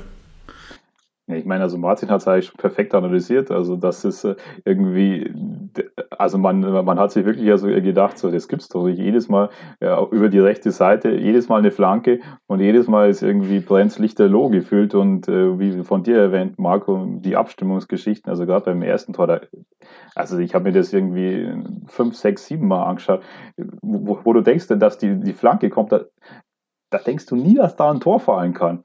Vor allem gerade, wenn dann der eine zentrale äh, Spieler von Hannover, der im Strafraum ist, dann auch überhaupt nicht vernünftig zum Ball kommt. Du denkst dir, das kann doch nicht sein. Und äh, da hat man sich dann wirklich wieder so an, äh, wo wir jetzt gerade von Abstimmung von individuellen Fehlern gesprochen haben, an die Spiele davor erinnert. Aber ich fand auch das, dass man dann schon also gesehen hat, ja, der berühmte Wille, auch wenn man das nicht immer so häufig verwenden sollte, aber der war dann wirklich vorhanden, dass man sich auch in so ein Spiel wirklich reinkämpft. Also das kann ich eins zu eins unterschreiben, was dann Martin hier gesagt hat, dass, dass man dann immer wieder oder dass dann gerade beim 2-1 und schon wieder nochmal so, so ein blödes Gegentor war. Ja, auch das wieder, aber in der zweiten Halbzeit hatte man dann zwar auch nicht diese hundertprozentigen Chancen, aber da hatte man auch das Gefühl, es ist jetzt so ein bisschen schon eine andere Mannschaft auf dem Platz. Und äh, ja, es, es war ja dann kurzzeitig der Ausgleich, der dann aber eben abseits war von Beister noch. Also waren dann schon für mich auch erste positive Ansätze sichtbar. Was man vielleicht noch irgendwie kurz sagen muss, du hattest irgendwie bei dem, bei dem Matchfixing 1-0 irgendwie gesagt, Dreierkette, also äh, Rehm hat ja klare Viererkette äh, gespielt, äh, nur, nur das irgendwie der Vollständigkeit halber noch. Korrekt. Zweite, zweite Halbzeit sehe ich irgendwie relativ ereignislos, also vielleicht darf man auch jetzt dieses nach, einem, nach dem ersten Rückstand irgendwie zurückgekämpft nicht zu hoch irgendwie bewerten, weil du hast natürlich auch den zweiten Rückstand schon nochmal irgendwie lange genug Zeit und es kam dann verhältnismäßig wenig für ein Heimspiel, für ähm, jetzt auch, finde ich, in der zweiten Halbzeit dann wieder überschaubare Qualität beim Gegner. Also die haben sicherlich einen ordentlichen Start gehabt, aber man hätte da schon noch mehr, mehr auch machen können. Und wir hatten am Ende dann noch irgendwie, glaube ich, vier Stürmer auf dem Platz, was ich gut finde, dass er da tatsächlich auch irgendwie wirklich all in geht. Ich glaube, wir haben am Ende echt irgendwie mit einer Zweierkette noch irgendwie gespielt. Also der Versuch war schon da, aber es gab halt keine Chancen mehr. Also ähm, weiß nicht, wie viel man davon jetzt dann tatsächlich positiv bewerten muss. Ich erinnere mich schon noch, dass ich jetzt nach dem Spiel auch eher schlecht gelaunt war. Ja, äh, du hast ein FC Ingolstadt-Spiel geschaut. well. Gut, da muss man dann aber auch zur Verteidigung sagen, weil der Marco gefragt hat, also da, es kommt ein neuer Trainer, eine Mannschaft, die davor einen Sieg hatte. Da kann man jetzt auch nicht von, von heute auf morgen oder sollte man nicht Wunderdinge erwarten.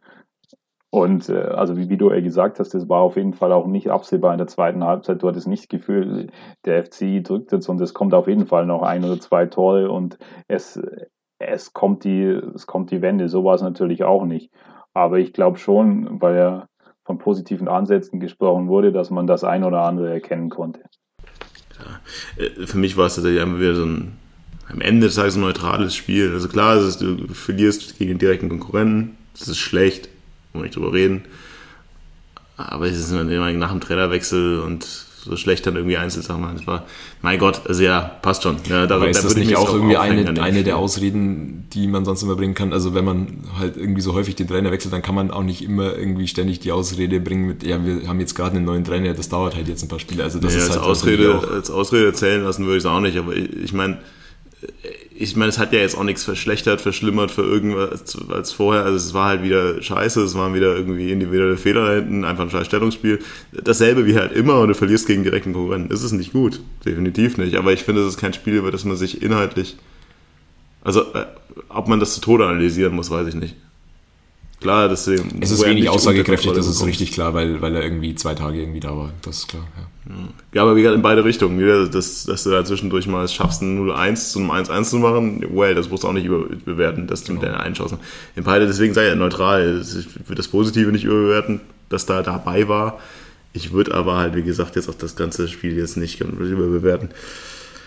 Jetzt ist dann die Hinrunde vorbei machen noch ein bisschen äh, Spannungsbogen, wisst ihr, ja, also wir müssen das Beste zum Schluss aufheben. Ähm, Hinrunde vorbei, ich einfach nur nochmal, weil es so schön ist. Ähm, schlechteste Zweitliga-Hinrunde einer Mannschaft seit Drei-Punkte-Regel.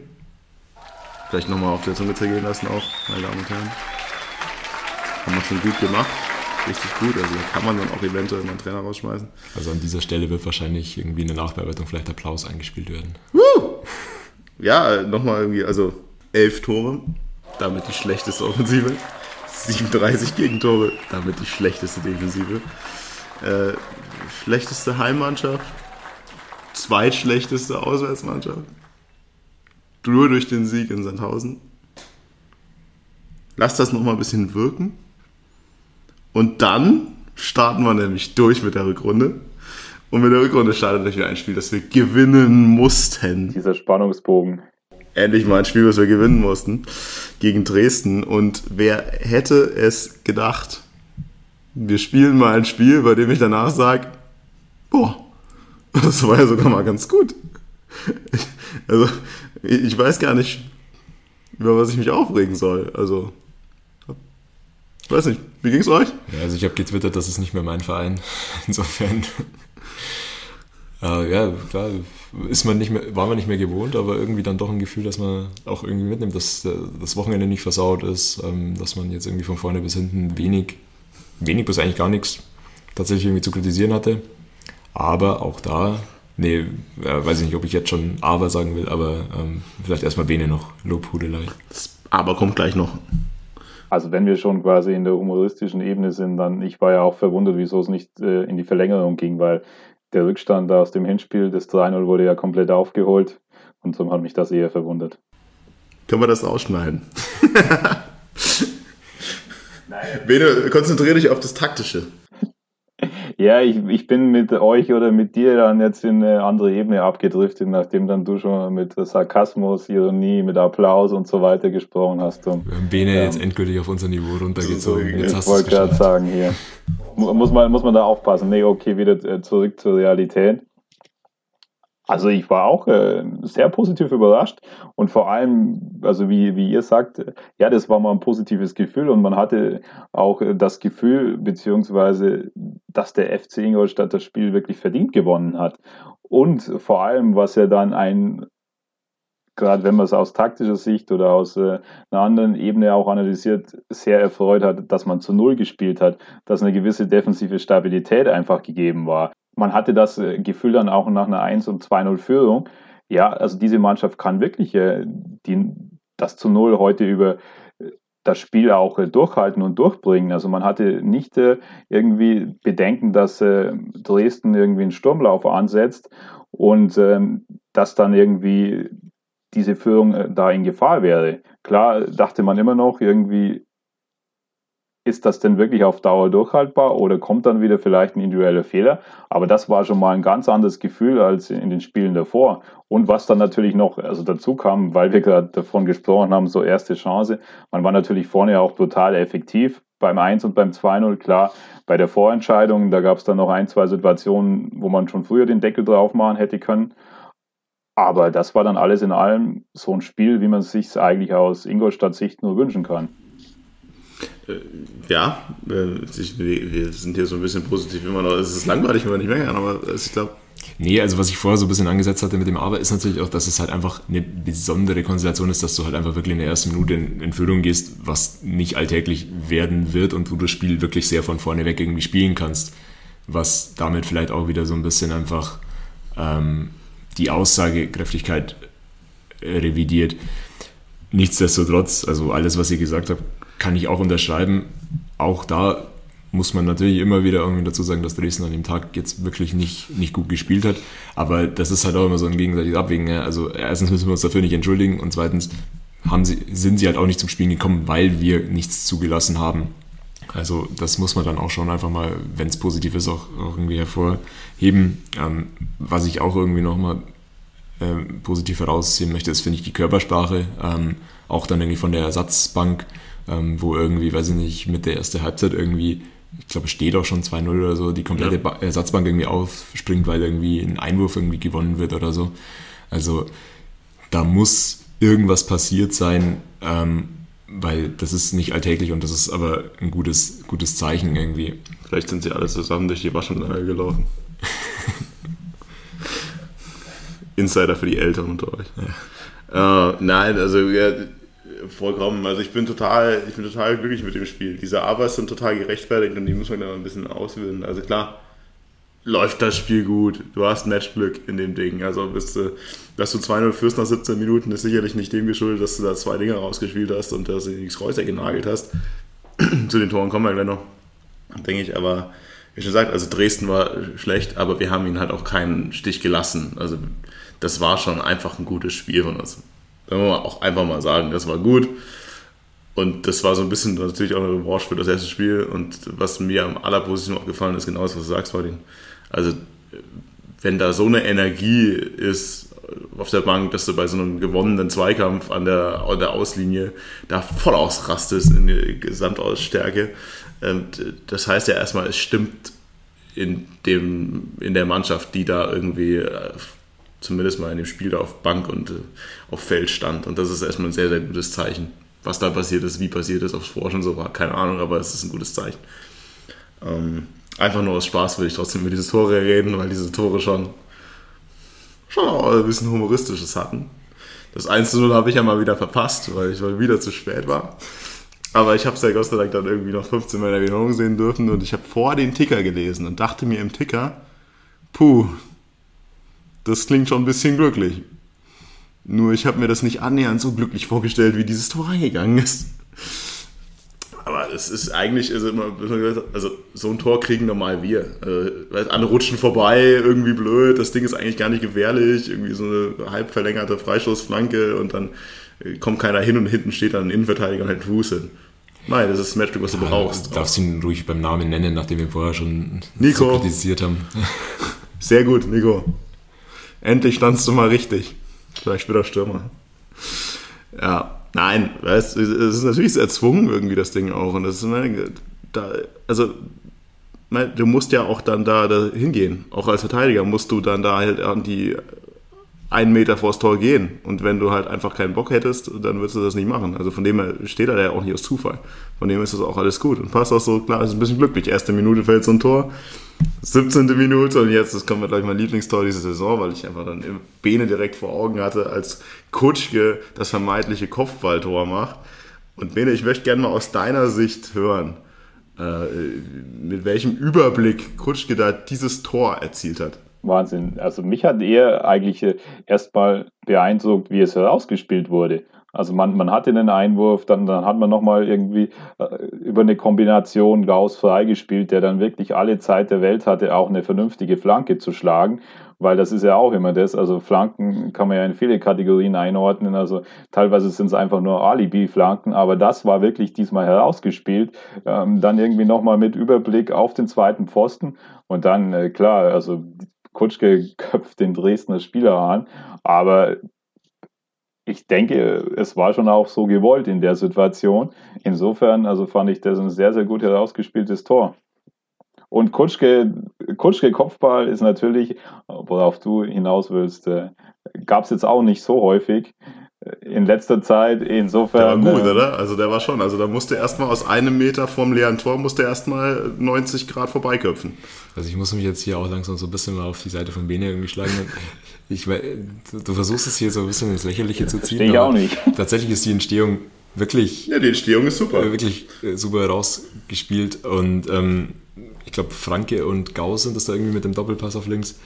Ähm, das hat, war richtig schön anzuschauen und das hast du aber, finde ich, auch noch in ein, zwei anderen Situationen gesehen. Also, ja, irgendwie sinnvollen Einsatz vom, vom Flügelspiel, auch zum Teil auch schon gegen, gegen Hannover irgendwie. Also, vielleicht scheint das so ein bisschen auch Charakteristika jetzt äh, in, äh, unter Rehm irgendwie zu werden, dass wir, dass wir das mehr forcieren. Ich meine, spielen auch nur noch mit zwei Spielern im Zentrum.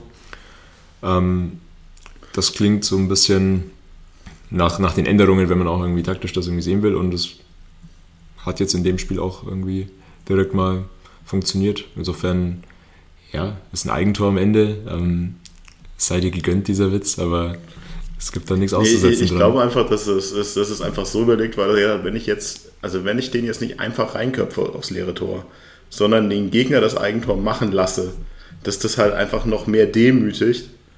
Zum einen seinen Ex-Verein und zum anderen natürlich auch einfach einen direkten Konkurrenten das Genick bricht in so einem Spiel.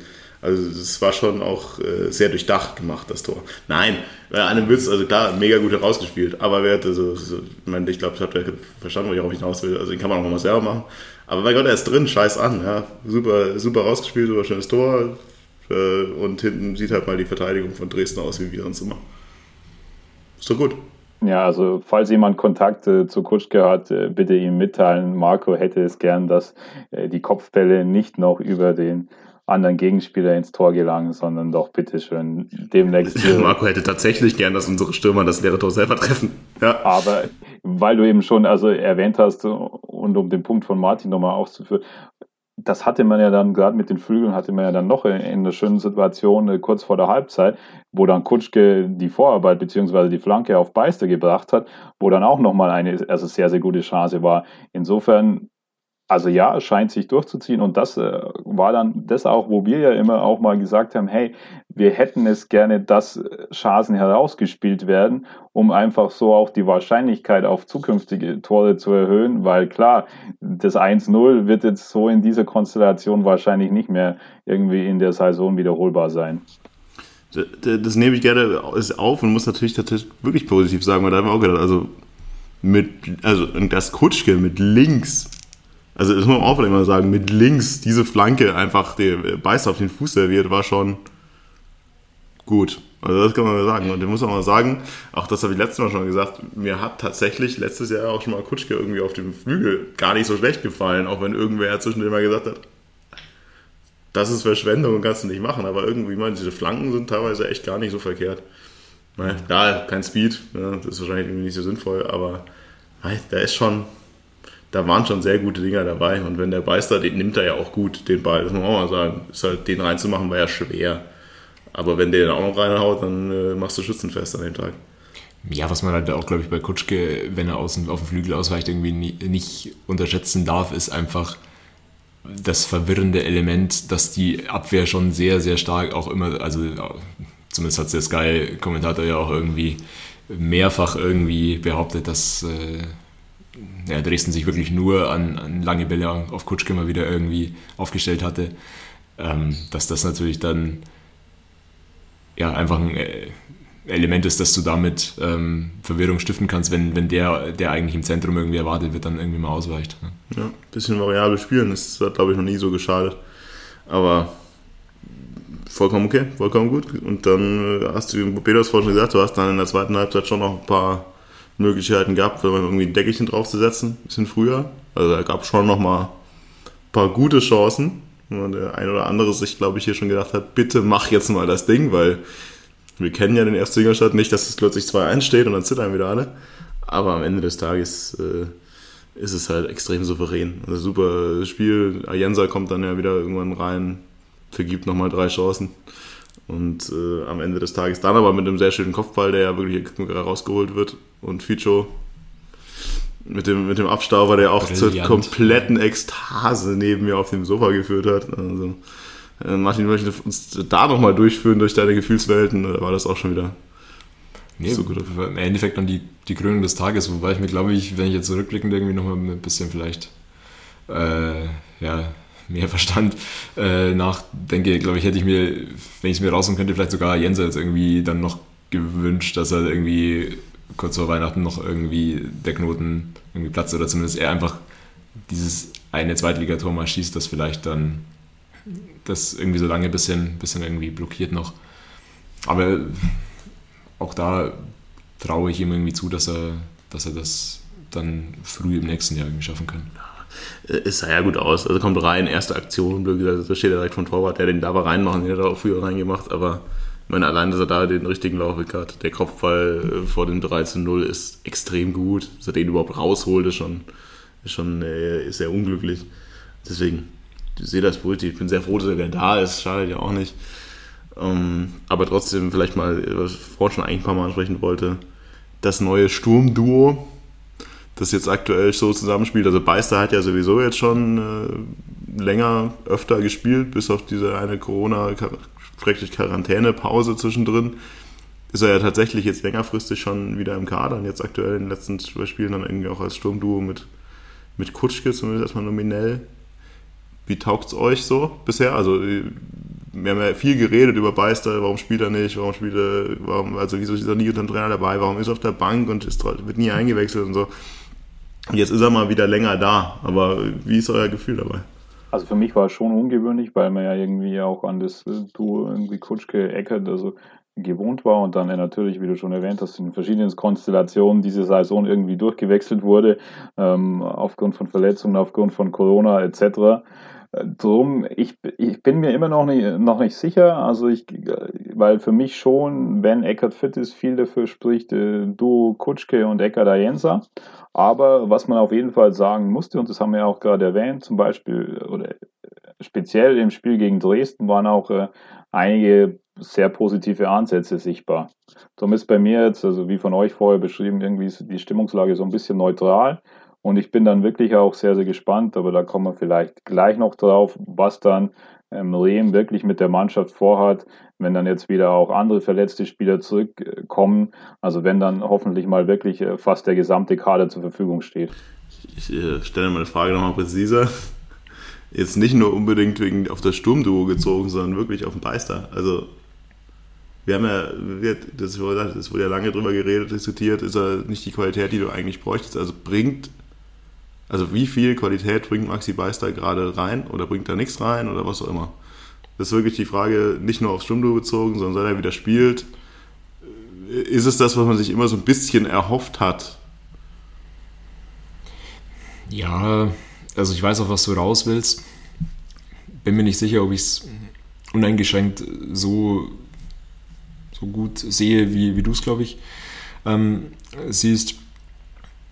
Mich stört halt so ein bisschen noch, dass er die Chancen, die er bekommt, und er bekommt sie schon sehr regelmäßig, ähm, halt auch aktuell noch nicht nutzt. Ähm, da waren jetzt, ich glaube auch in dem, also das KSC-Spiel, das wir ganz, ganz als erstes besprochen haben, da hat er irgendwie zwei äh, zwei recht gute Chancen nicht mehr aufs Tor gebracht. Ähm, klar, mit, gegen Hannover hat er dann irgendwie Pech, dass er im Abseits steht. Auch äh, das jetzt gegen, gegen Dresden wieder ähm, macht er ihn nicht.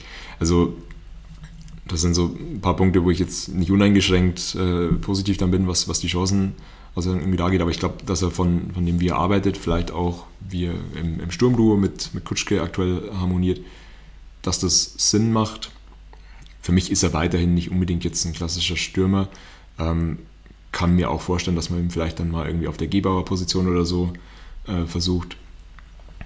Aber ich glaube, dass er vielleicht jetzt tatsächlich mal so nah dran ist, wie es seit eineinhalb Jahren oder seit zwei Jahren nicht mehr war, um, um wirklich mal irgendwie eine Rolle in der Mannschaft danach zu übernehmen. Ich, bin, ich wollte auch gar nicht so viel raus, eigentlich. Und ich sehe es auch nicht uneingeschränkt positiv. Das ist auch egal. Also ich muss sagen, ja, Klar äh, war die Frage in die Richtung, aber ich muss sagen, ich finde, er bringt spielerisch sehr viel rein. Er ist für mich definitiv kein Stürmer, also diese Chancen aus, äh, also kein Zentrumstürmer vorne drin. Dafür ist er einfach viel zu schwach im Abschluss, wie du sagst. Also da sind die, also nur mit dem linken Fuß überhaupt schießen zu können, wenn du den rechten nimmst, dann lieber gar nicht, ist natürlich auch ein bisschen schwierig. Aber er bringt halt tatsächlich echt nicht so viele konstante Abschlüsse und wenn, dann macht er mal ein Traumtor und steht da beim Abseits. Aber ich finde, er bringt halt spielerisch schon sehr viel rein und äh, aus dem Grund erst recht wieder, auch jetzt muss ich sagen, warum spielt der eineinhalb Jahre gar nicht, obwohl halt da nur Kraut und Rüben ist. Das ist ja die Frage. Natürlich ist der nicht gerade Weltklasse, natürlich spielt er jetzt uns hier nicht die, die Sterne vom Himmel, aber ich finde, er spielt total ordentlich und der bringt spielerisch richtig was rein. Eine super Übersicht, da sind super Pässe dabei. Der ist auch zweikampfstark da vorne drin, macht einen Ball fest. Ich finde das vollkommen in Ordnung, was der da macht. Klar dürfte er mal ein Tor schießen äh, und nicht immer irgendwie ins Nichts, aber ich finde das vollkommen in Ordnung und für mich ist es eher vielleicht so, naja, lässt ihn auf der 10 spielen, als äh, lässt ihn unbedingt auf die Gebauer-Position wieder zurück. Aber das ist halt die Frage. Also er ist definitiv nicht so schlecht, dass er die letzten zwei Jahre auf der Bank sitzen müsste, sportlich, oder? Ja, das ist ja eh so ein Thema, aber da, das haben wir ja häufiger auch erwähnt, dass wir es irgendwie nicht nachvollziehen konnten, wieso dann Beiste zum Teil überhaupt keine Rolle gespielt hat. Also da stimme ich dir komplett zu, aber ähm, so ein bisschen hat das auch schon rausgeklungen, auf welcher Position soll er denn spielen? Zehnerposition gibt es in dem System nicht. Stürmer ist er eigentlich auch keiner. So außen ist er das irgendwie. Also das war auch immer so die Kernherausforderung. Und ja, das haben wir ja gesagt. Also es sind auf jeden Fall einige positive Ansätze sichtbar. Aber gerade auch dann an Effektivität mangelt es da zum Teil noch. Und so bin ich wirklich sehr, sehr gespannt. Also in welcher Konstellation in Riem dann auch nach der Winterpause einbindet und was er da so vorhat. Genau, das ist jetzt eben der Schritt in die Richtung, also so ein bisschen heraus wollte jetzt sind wir in der Winterpause. Sportlich gesehen, Mai haben wir eine Hypothek, sind sieben Punkte dahinter. Ich muss sagen, ich habe mich mal wieder dabei ertappt und dafür hasse ich mich irgendwie. Äh, letzte Woche hätte ich noch gesagt, ja gut, Plan für die dritte Liga, auf geht's, passt schon. Jetzt nach dem Spiel denke ich mir wieder so, hey, da geht ja voll was. Und jetzt ist ja Winterpause und dann kommen ja ganz viele Spieler zurück und es sind, es sind sieben Punkte. Das Spiel gewinnst zwei Spiele und dann bist du ja wieder voll dran und so.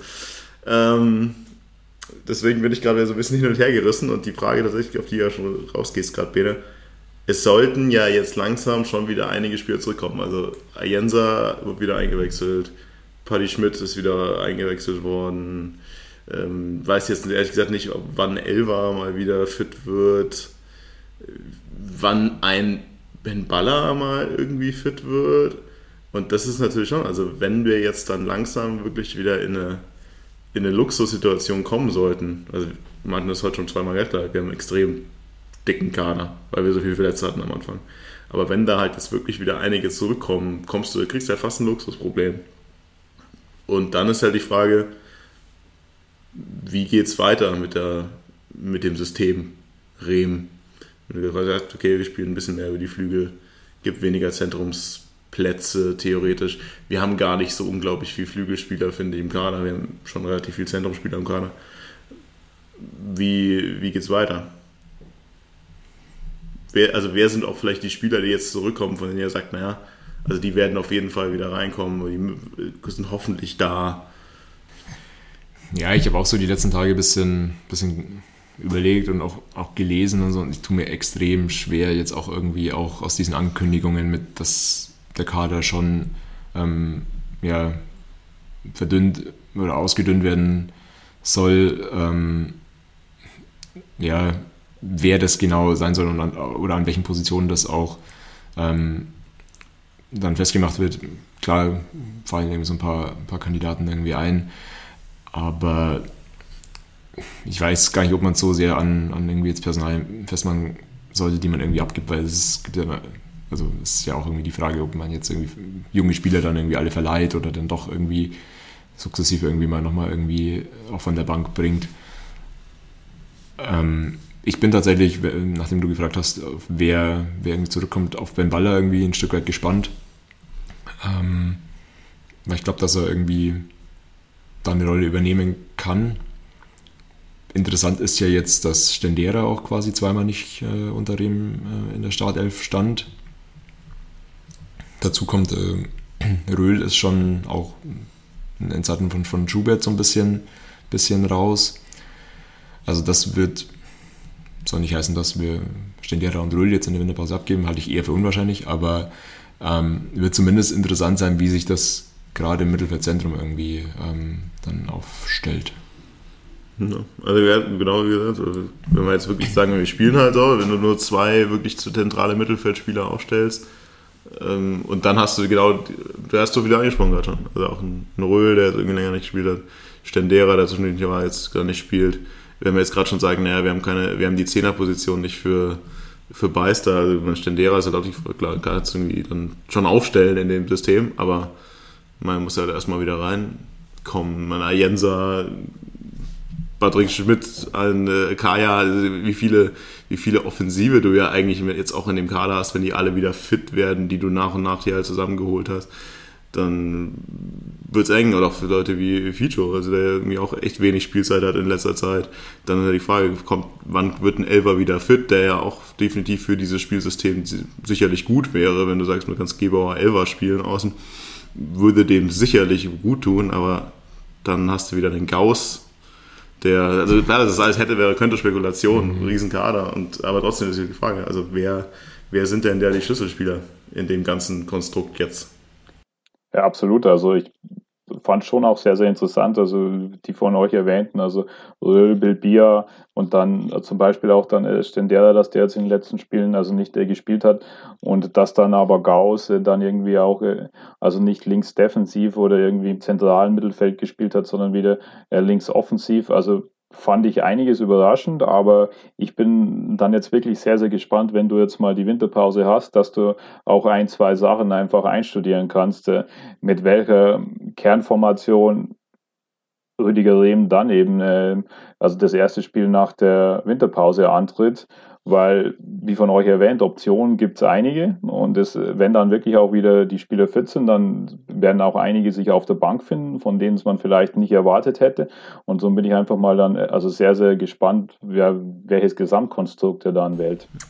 Ich bin halt weiterhin der Meinung, dass gerade wenn du irgendwie jetzt nochmal auf den Transfermarkt irgendwie schaust, schon auch nochmal irgendwie die Defensive oder die Innenverteidigung ein Thema sein muss. Klar wird vielleicht Schröck auch irgendwann mal wieder zurückkommen. Die Frage ist halt auch, die dann immer mitschwingt, wie lange. Ähm, insofern, ich glaube, wenn wir irgendwo nochmal wirklich Priorität auch beim Handlungsbedarf haben, dann ist es die Innenverteidigung.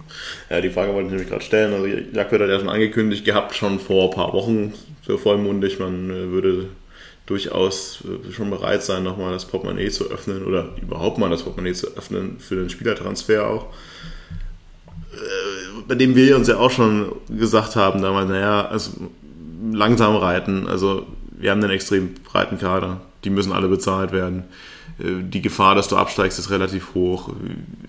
Wir wissen jetzt sicherlich alle nicht, wie die Verträge aussehen. Also wie viele Verträge wirst, also wie viel von den Leuten wirst du los? Am Ende des Jahres solltest du absteigen, solltest du nicht absteigen. Keine Ahnung. Äh, weil letztes Jahr hatten wir ja auch die etwas missliche Lage, dass wir durch den Aufstieg am Ende dann ja, Altlasten mitgenommen haben, die du vielleicht gar nicht mitnehmen wolltest. Und umso mehr Leute du halt in den Kader holst, umso schwieriger wird's wie ich gerade auch angekündigt, wir wollen Leute loswerden, in Anführungszeichen, in der Winterpause. Wird jetzt auch nicht so einfach werden, jenseits von Leihgeschäften, denke ich mal. Und dann ist halt die Frage, die ich gerade stellen wollte, kaufen wir jetzt tatsächlich noch was? Und wenn, wie du es ja gerade schon angesprochen hast, für was du das schon im Endeffekt vorgetroffen? Mhm. Innenverteidigung klar, durchaus nachvollziehbar. Aber mir schrillen halt wirklich die Alarmglocken irgendwie bei der Vorstellung, jetzt zu aktiv zu werden in der Winterpause. Nee, also natürlich ist die Gefahr, dass du jetzt irgendwie komplett was Verrücktes machst. Ich glaube aber, dass das schon bewusst ist und auch irgendwie jetzt schon häufiger irgendwie ausgeschlossen geschlossen wurde. Ähm, deswegen glaube ich, dass es punktuell ist. Nichtsdestotrotz ist es halt trotzdem ein schwieriger Markt im Winter, weil allein wenn du schon irgendwie sagst, wir wollen nochmal aktiv werden, dann wissen das die verkaufenden Vereine auch. Und die Frage, die sich halt auch stellen muss, wie, sehr kannst du noch Spieler jetzt irgendwie wirklich von dem FC Ingolstadt irgendwie überzeugen, die dann die Qualität mitbringen, aber die realistisch auch mit bereit sein müssen, in, in die dritte Liga mitzugehen. Also das Feld ist ja, ja zumindest im Winter dann schon schwierig zu bespielen. Ist es dann realistisch nicht eher ein Leihgeschäft wieder? Also klar, widerspricht das dem, wir würden die Schatulle aufmachen, weil, mein Gott, also, aber das widerspricht ja, dass man jetzt irgendwie langfristig sich aufstellen will. Ich, am Ende wird es, glaube ich, kann es auch eine Kombination aus beiden irgendwie sein, dass das irgendwie Sinn macht. Es gibt ja auch noch Leihgeschäft mit Kaufoption, was, glaube ich, sehr, sehr äh, interessant sein könnte in so einer Konstellation. Und auch, also wie von euch erwähnt, also wenn, dann würde ich hier schauen, immer abhängig, was es denn Sinn ergibt in so einem Markt, wie von Martin erwähnt. Äh, Innenverteidigung ist sicher die, die größte Position, weil auch wie von dir vorher vorgelesen, Marco, die Statistik mit äh, so vielen Gegentoren. Also da muss man einfach da ansetzen, denn äh, hier, was man ja jetzt auch in dem Dresden-Spiel gesehen hat, man kommt er auch dann offensiv dann in, in einigen Spielen zu seinen Chancen und wenn man die nutzt und dann so blöd es halt klingt, einfach defensiv die Stabilität vorhanden ist, ja, dann ist da auch deutlich, deutlich mehr möglich. Aber wenn du halt in jedem Spiel irgendwie im Durchschnitt zwei Gegentore bekommst, dann wird es einfach in der zweiten Liga schwierig. Und gerade wie wir es auch dann äh, vor der Saison oder am Anfang der Saison angesprochen haben, ähm, mit dieser zentralen Achse dann irgendwie Pausen, der dann gegangen ist, dann Schreck, der dann auch äh, verletzt war. Also das, da hat sich einfach äh, keine eingespielte Kombination gefunden und das hat man dann auch irgendwie gefühlt auch fast die ganze Hinrunde mitgezogen.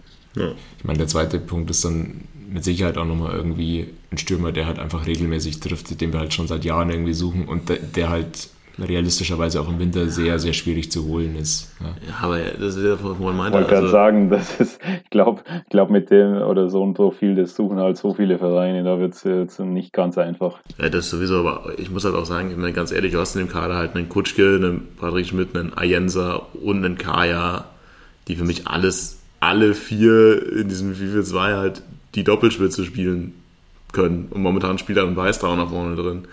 Dann hast du immer die Frage, naja, du hast einen Elfer, der theoretisch auch mal Sturmzentrum gespielt hat. Also du hast genug, die im Kader für diese Position und wenn du jetzt in der Winterpause nicht plötzlich zwei abstößt davon, von dem ich jetzt nicht wüsste, wen. Also, keine Ahnung, Patrick Schmidt wieder zu verleihen, vielleicht. Kaya höchstens, ja, also so scheiße es wäre, aber nein, du kannst, also meines Erachtens kannst du keinen Stürmer dazu holen das würde den Kader einfach da vorne noch viel, zu, noch viel mehr aufblähen. Ich glaube, du hast wirklich eigentlich die Möglichkeit, dass halt dann dieses mal funktioniert mit der Jensa da vorne und dann Hey Gott, da sind ja genug da. Meine Patrick Schmidt hat fünf Spiele gespielt oder drei oder so, keine Ahnung. Vielleicht bombt er ja plötzlich auch in der Rückrunde. Ja, aktuell hat er immer noch mehr Tore in dieser Saison gegen uns als für uns geschossen. Also. Das ist auch eine interessante Statistik, die ich so nicht im Kopf hatte, aber äh, es äh, gefällt mir. Ja, so, jetzt äh, kommen wir mal langsam so zum, äh, zum Ende. Jetzt äh, Hinrunde ist vorbei. Bei der Rückrunde sind wir ziemlich weit oben dabei.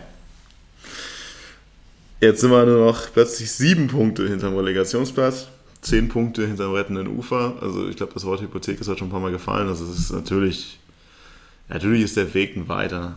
Andererseits, und das ist auch wieder die Weisheit, mein Gott, wenn du halt unten bist und mal zwei Spiele gewinnst, sieht die Welt halt plötzlich wieder anders aus.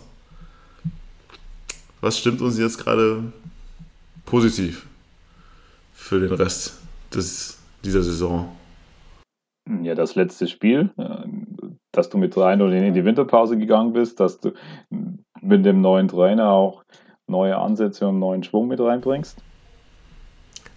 Ich bin nicht fürs Positive da. Also Dafür bin ich nicht eingekauft. Ähm, Dafür wurde nicht geholt. Also ich bin, ich bin halt, wie gesagt, bei diesen Dresden-Spielen natürlich ist das Balsam auf die Seele, ähm, so nochmal rauszugehen, weil es halt von gegenüber komplett aussichtslos hin zu, du siehst, es funktioniert, ähm, du, du, gehst endlich mal wieder mit einem guten Gefühl raus, aber ich bin einfach zu realistisch genug, um zu sagen, das löst jetzt bei mir die absolute Aufbruchstimmung aus. Also es sind irgendwie Sachen, an die man sich klammert und gerne klammert und klammern muss und klammern darf wahrscheinlich auch. Aber es heißt jetzt trotzdem nicht automatisch, ähm, dass nur weil wir jetzt hier nach den zehn Spielen, wo wir immer gesagt haben, das ist jetzt das Spiel, das wir mal gewinnen müssen, das zehnte Mal gewonnen haben, ähm, dass, die, dass die Lage rosig ist, sondern ähm, die Abstiegswahrscheinlichkeit irgendwie nach irgendwelchen Statistikseiten ist weiterhin irgendwie bei 85 Prozent. Das ist viel. ähm, insofern, ja, ich hoffe einfach, dass jetzt einerseits Ruhe einkehrt. Das, das gibt mir die Hoffnung, dass wir jetzt quasi zumindest noch diese eine Entscheidung, die offenbar unausweichlich war, im alten Jahr getroffen haben und dann ja, vielleicht mit der entsprechenden Ruhe in die, ins neue Jahr starten können und da jetzt einfach mal langfristig arbeiten können und für alle Konstellationen, die uns irgendwie ereilen können, irgendwie aufgestellt sind. Nicht so viel Hoffnung bietet mir halt irgendwie der Spielplan, wenn du irgendwie siehst, spielst dann irgendwie die ersten drei Spiele gegen Januar, äh, im Januar äh, gegen Heidenheim, Darmstadt und Nürnberg, das ist, ist Neun halt Punkte, schon, Martin. schon ein Brocken. Ja, können wir uns jetzt, ja nachher noch Also jetzt sind wir, vielleicht nochmal, also, um das auch einzuhalten. Wir hatten jetzt lange gesagt, es gibt Spiele, die wir gewinnen müssen. Jetzt sind wir an dem hervorragenden Punkt angelangt. Jetzt momentan, dass wir jetzt eigentlich jeden, jeden Spiel punkten müssen. Von dem her scheißegal, Martin. Scheiß auf den Spielplan. Wir müssen jetzt tatsächlich einfach eigentlich in jedem Spiel punkten. Deswegen genau, die Frage ist, halt, ob es in diesen drei so einfach wird. Ja? ja, einfach wird es sicherlich nicht. Aber man, realistisch musst du halt sagen, keine Ahnung, was brauchen wir realistisch? 34 Punkte am Ende für so Relegationsplatz ungefähr. Heißt, wir brauchen jetzt in den letzten 16 Spielen noch 24 Punkte. Äh, könnt ihr selber ausrechnen. Heißt, wir müssen jetzt immer punkten. Also klar, ich verstehe, was du meinst. Es ist nicht so gut, einfach reinzukommen, aber das ist egal. Du musst jetzt sowieso immer gegen jeden irgendwie. Auch dann, auch so ein HSV-Spiel ist ab jetzt dann, ja, ein Punkt muss her. Hilft nichts. Weil sonst kann man, also sonst ist eh vorbei. Nee, also das, ja, die Verlierermentalität muss weg. Und äh, jetzt gibt's, ich meine, du kannst ja nichts mehr verlieren jetzt. Also, du bist letzter, sieben Punkte in der Relegationsplatz. Ab jetzt kannst du nur noch gewinnen und jetzt musst du auch noch gewinnen. Und das ist, das ist tatsächlich, was mich so ein bisschen halbwegs positiv stimmt. Da ist noch nichts mehr zu verlieren. Also jetzt hast du einen Trainer, der nichts mehr zu verlieren hat. Also der kommt mit, mit der Depothek, wenn der, wenn der absteigt am Ende, pff, ja, gut, war eh klar. Das ist, das ist eine positive Ausgangslage. Ich finde, du hast, es kommen jetzt extrem viele Spieler zurück und du bist so ein bisschen an dem Punkt, also ich bin so ein bisschen an dem Punkt, wie am Anfang der Saison war, wo ich gesagt habe, naja, es läuft natürlich nicht geil. Aber wenn du es tatsächlich mal schaffen solltest, aus welchem Wunder auch immer, diese individuellen Fehler da hinten mal mehr einzustellen, hast du halt einfach jetzt in diesem Kader wirklich offensive Möglichkeiten theoretisch, naja, die halt sehr viel Potenzial bieten. Klar ist das alles hätte, wäre, könnte, aber du hast theoretisch da jetzt, allein was wir vorher alles aufgezählt haben, von dem wir jetzt nicht wissen, wer spielt oder nicht. Weil man denkt, naja, also das ist mal ein Luxusproblem, als letzter in der, in der zweiten Liga zu sagen, hm, Stendera, ich weiß nicht, Maximilian Beister, ob wir da die richtige Position haben. Oh, wo stellen wir den Elva hin? Oh, also, also nach vorne hast du halt schon die, diverses Potenzial. Ja, Jetzt äh, liegt unsere, unser Schicksal in den Händen von Rüdiger Rehm, äh, da rauszuholen aus dem Kader, was geht. Vielleicht in der Innenverteidigung noch wen zu holen und dann, wenn das funktioniert, mein Gott, und dann haben wir vielleicht eine geile Rückrunde, funktioniert, schafft.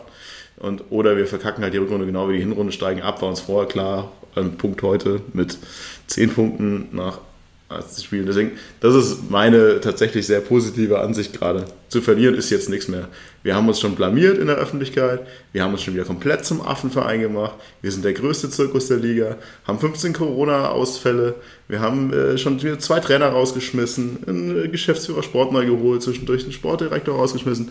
Wir sind eh der größte Affenverein schon wieder. Ab jetzt kannst du nur noch gewinnen und deswegen bin ich tatsächlich gerade doch relativ positiv bestimmt. Also ich weiß jetzt nicht, was ich auf äh, diesen Rant oder diese ausholende Rede noch sagen soll. Ja, super! Zwei erschlagene Mit-Podcaster. Ja, wunderschön. Nee, also, wie man so viel, so viel Negatives in eine, in eine positive Grundstimmung äh, ein, einstecken kann, ist echt beeindruckend. Ja? Aber ich glaube, Rüdi rette uns ist irgendwie ein guter, guter Sendungstitel auf jeden Fall. Ja, sehr gut. Also ich wäre eher für Marco beendet die Verlierermentalität, aber gut. Äh, also was du, long story short, was du zusammengefasst hast, ist ja, dass man mit zehn Punkten jetzt nicht äh, und wegen einem Sieg denkt, hey, man äh, marschiert jetzt durch die Rückrunde durch und das ist das wahrscheinlichste Szenario, dass man da quasi dann sich auch noch rettet und vielleicht auch ohne die Relegation, das ist doch auch vollkommen klar. Aber wie du erwähnt hast, ist von, von der Stimmung die komplette negativ war oder beziehungsweise fatalistisch. Also da hatten wir ja hier in dem Podcast auch gute Beispiele dafür. Hast du jetzt zumindest noch eine, noch eine Möglichkeit, dass du sagst, ja, wir haben noch irgendwie einen kleinen Funken und aber von uns erwartet es keiner und das versuchen wir zu nutzen. Und ja, und das, äh, das Ding gegen Dresden nicht überbewerten, aber du hast halt jetzt den schönen Vorteil, wenn du dieses Spiel gegen Dresden irgendwann in der Saison gehabt hättest, dann hättest du wieder wochenlang davon gezehrt und wieder gesagt, ja, aber das Spiel gegen Dresden war ja toll. Wie zwischendurch, oh ja, wir haben ja gegen uns gar nicht 12-0 von Dortmund abschießen lassen. Wow, toll. Und jetzt gehst du, ich meine, jetzt zählt halt nichts mehr. Jetzt bist du in der Winterpause und dann startest du mit dem Programm durch. Nach der Winterpause da noch zu sagen, ach ja, aber vor der Winterpause das Spiel gegen Dresden, das war toll. Also so blöd werden nicht mal wir sein. Und deswegen nichts mehr zu verlieren. Auf geht's nach vorne. Nee, klar. Also du hast jetzt den Glauben auf jeden Fall zurück, dass wir mit diesem Kader, mit dieser Mannschaft in dieser Liga Spiele gewinnen können. Und das ist, glaube ich, das Wichtigste, was du jetzt irgendwie aus einem halt, aus einer komplett verkorksten äh, Runde jetzt noch irgendwie mal rausziehen konntest in diese Pause. Das, das zu sehen, das ist das, wenn du was Positives von mir hören willst, äh, wahrscheinlich das Wichtigste. Sehr gut. Martin hat mich überzeugt. Ich hoffe, alle Hörer und Hörerinnen habe ich genauso überzeugt, die noch dran geblieben sind bis hier in späte Stunde. Beenden wir's gehen wir in die Weihnachtsfeiertage. Wir wünschen euch äh, eine schöne Zeit, eine schöne fußballfreie Zeit. Schauen wir mal, was am Transfermarkt passiert. Erholt euch gut und wir hören uns dann im neuen Jahr wieder. Und lasst euch impfen. Schöne Weihnachten. Exakt, genau das. Servus, Schanzer.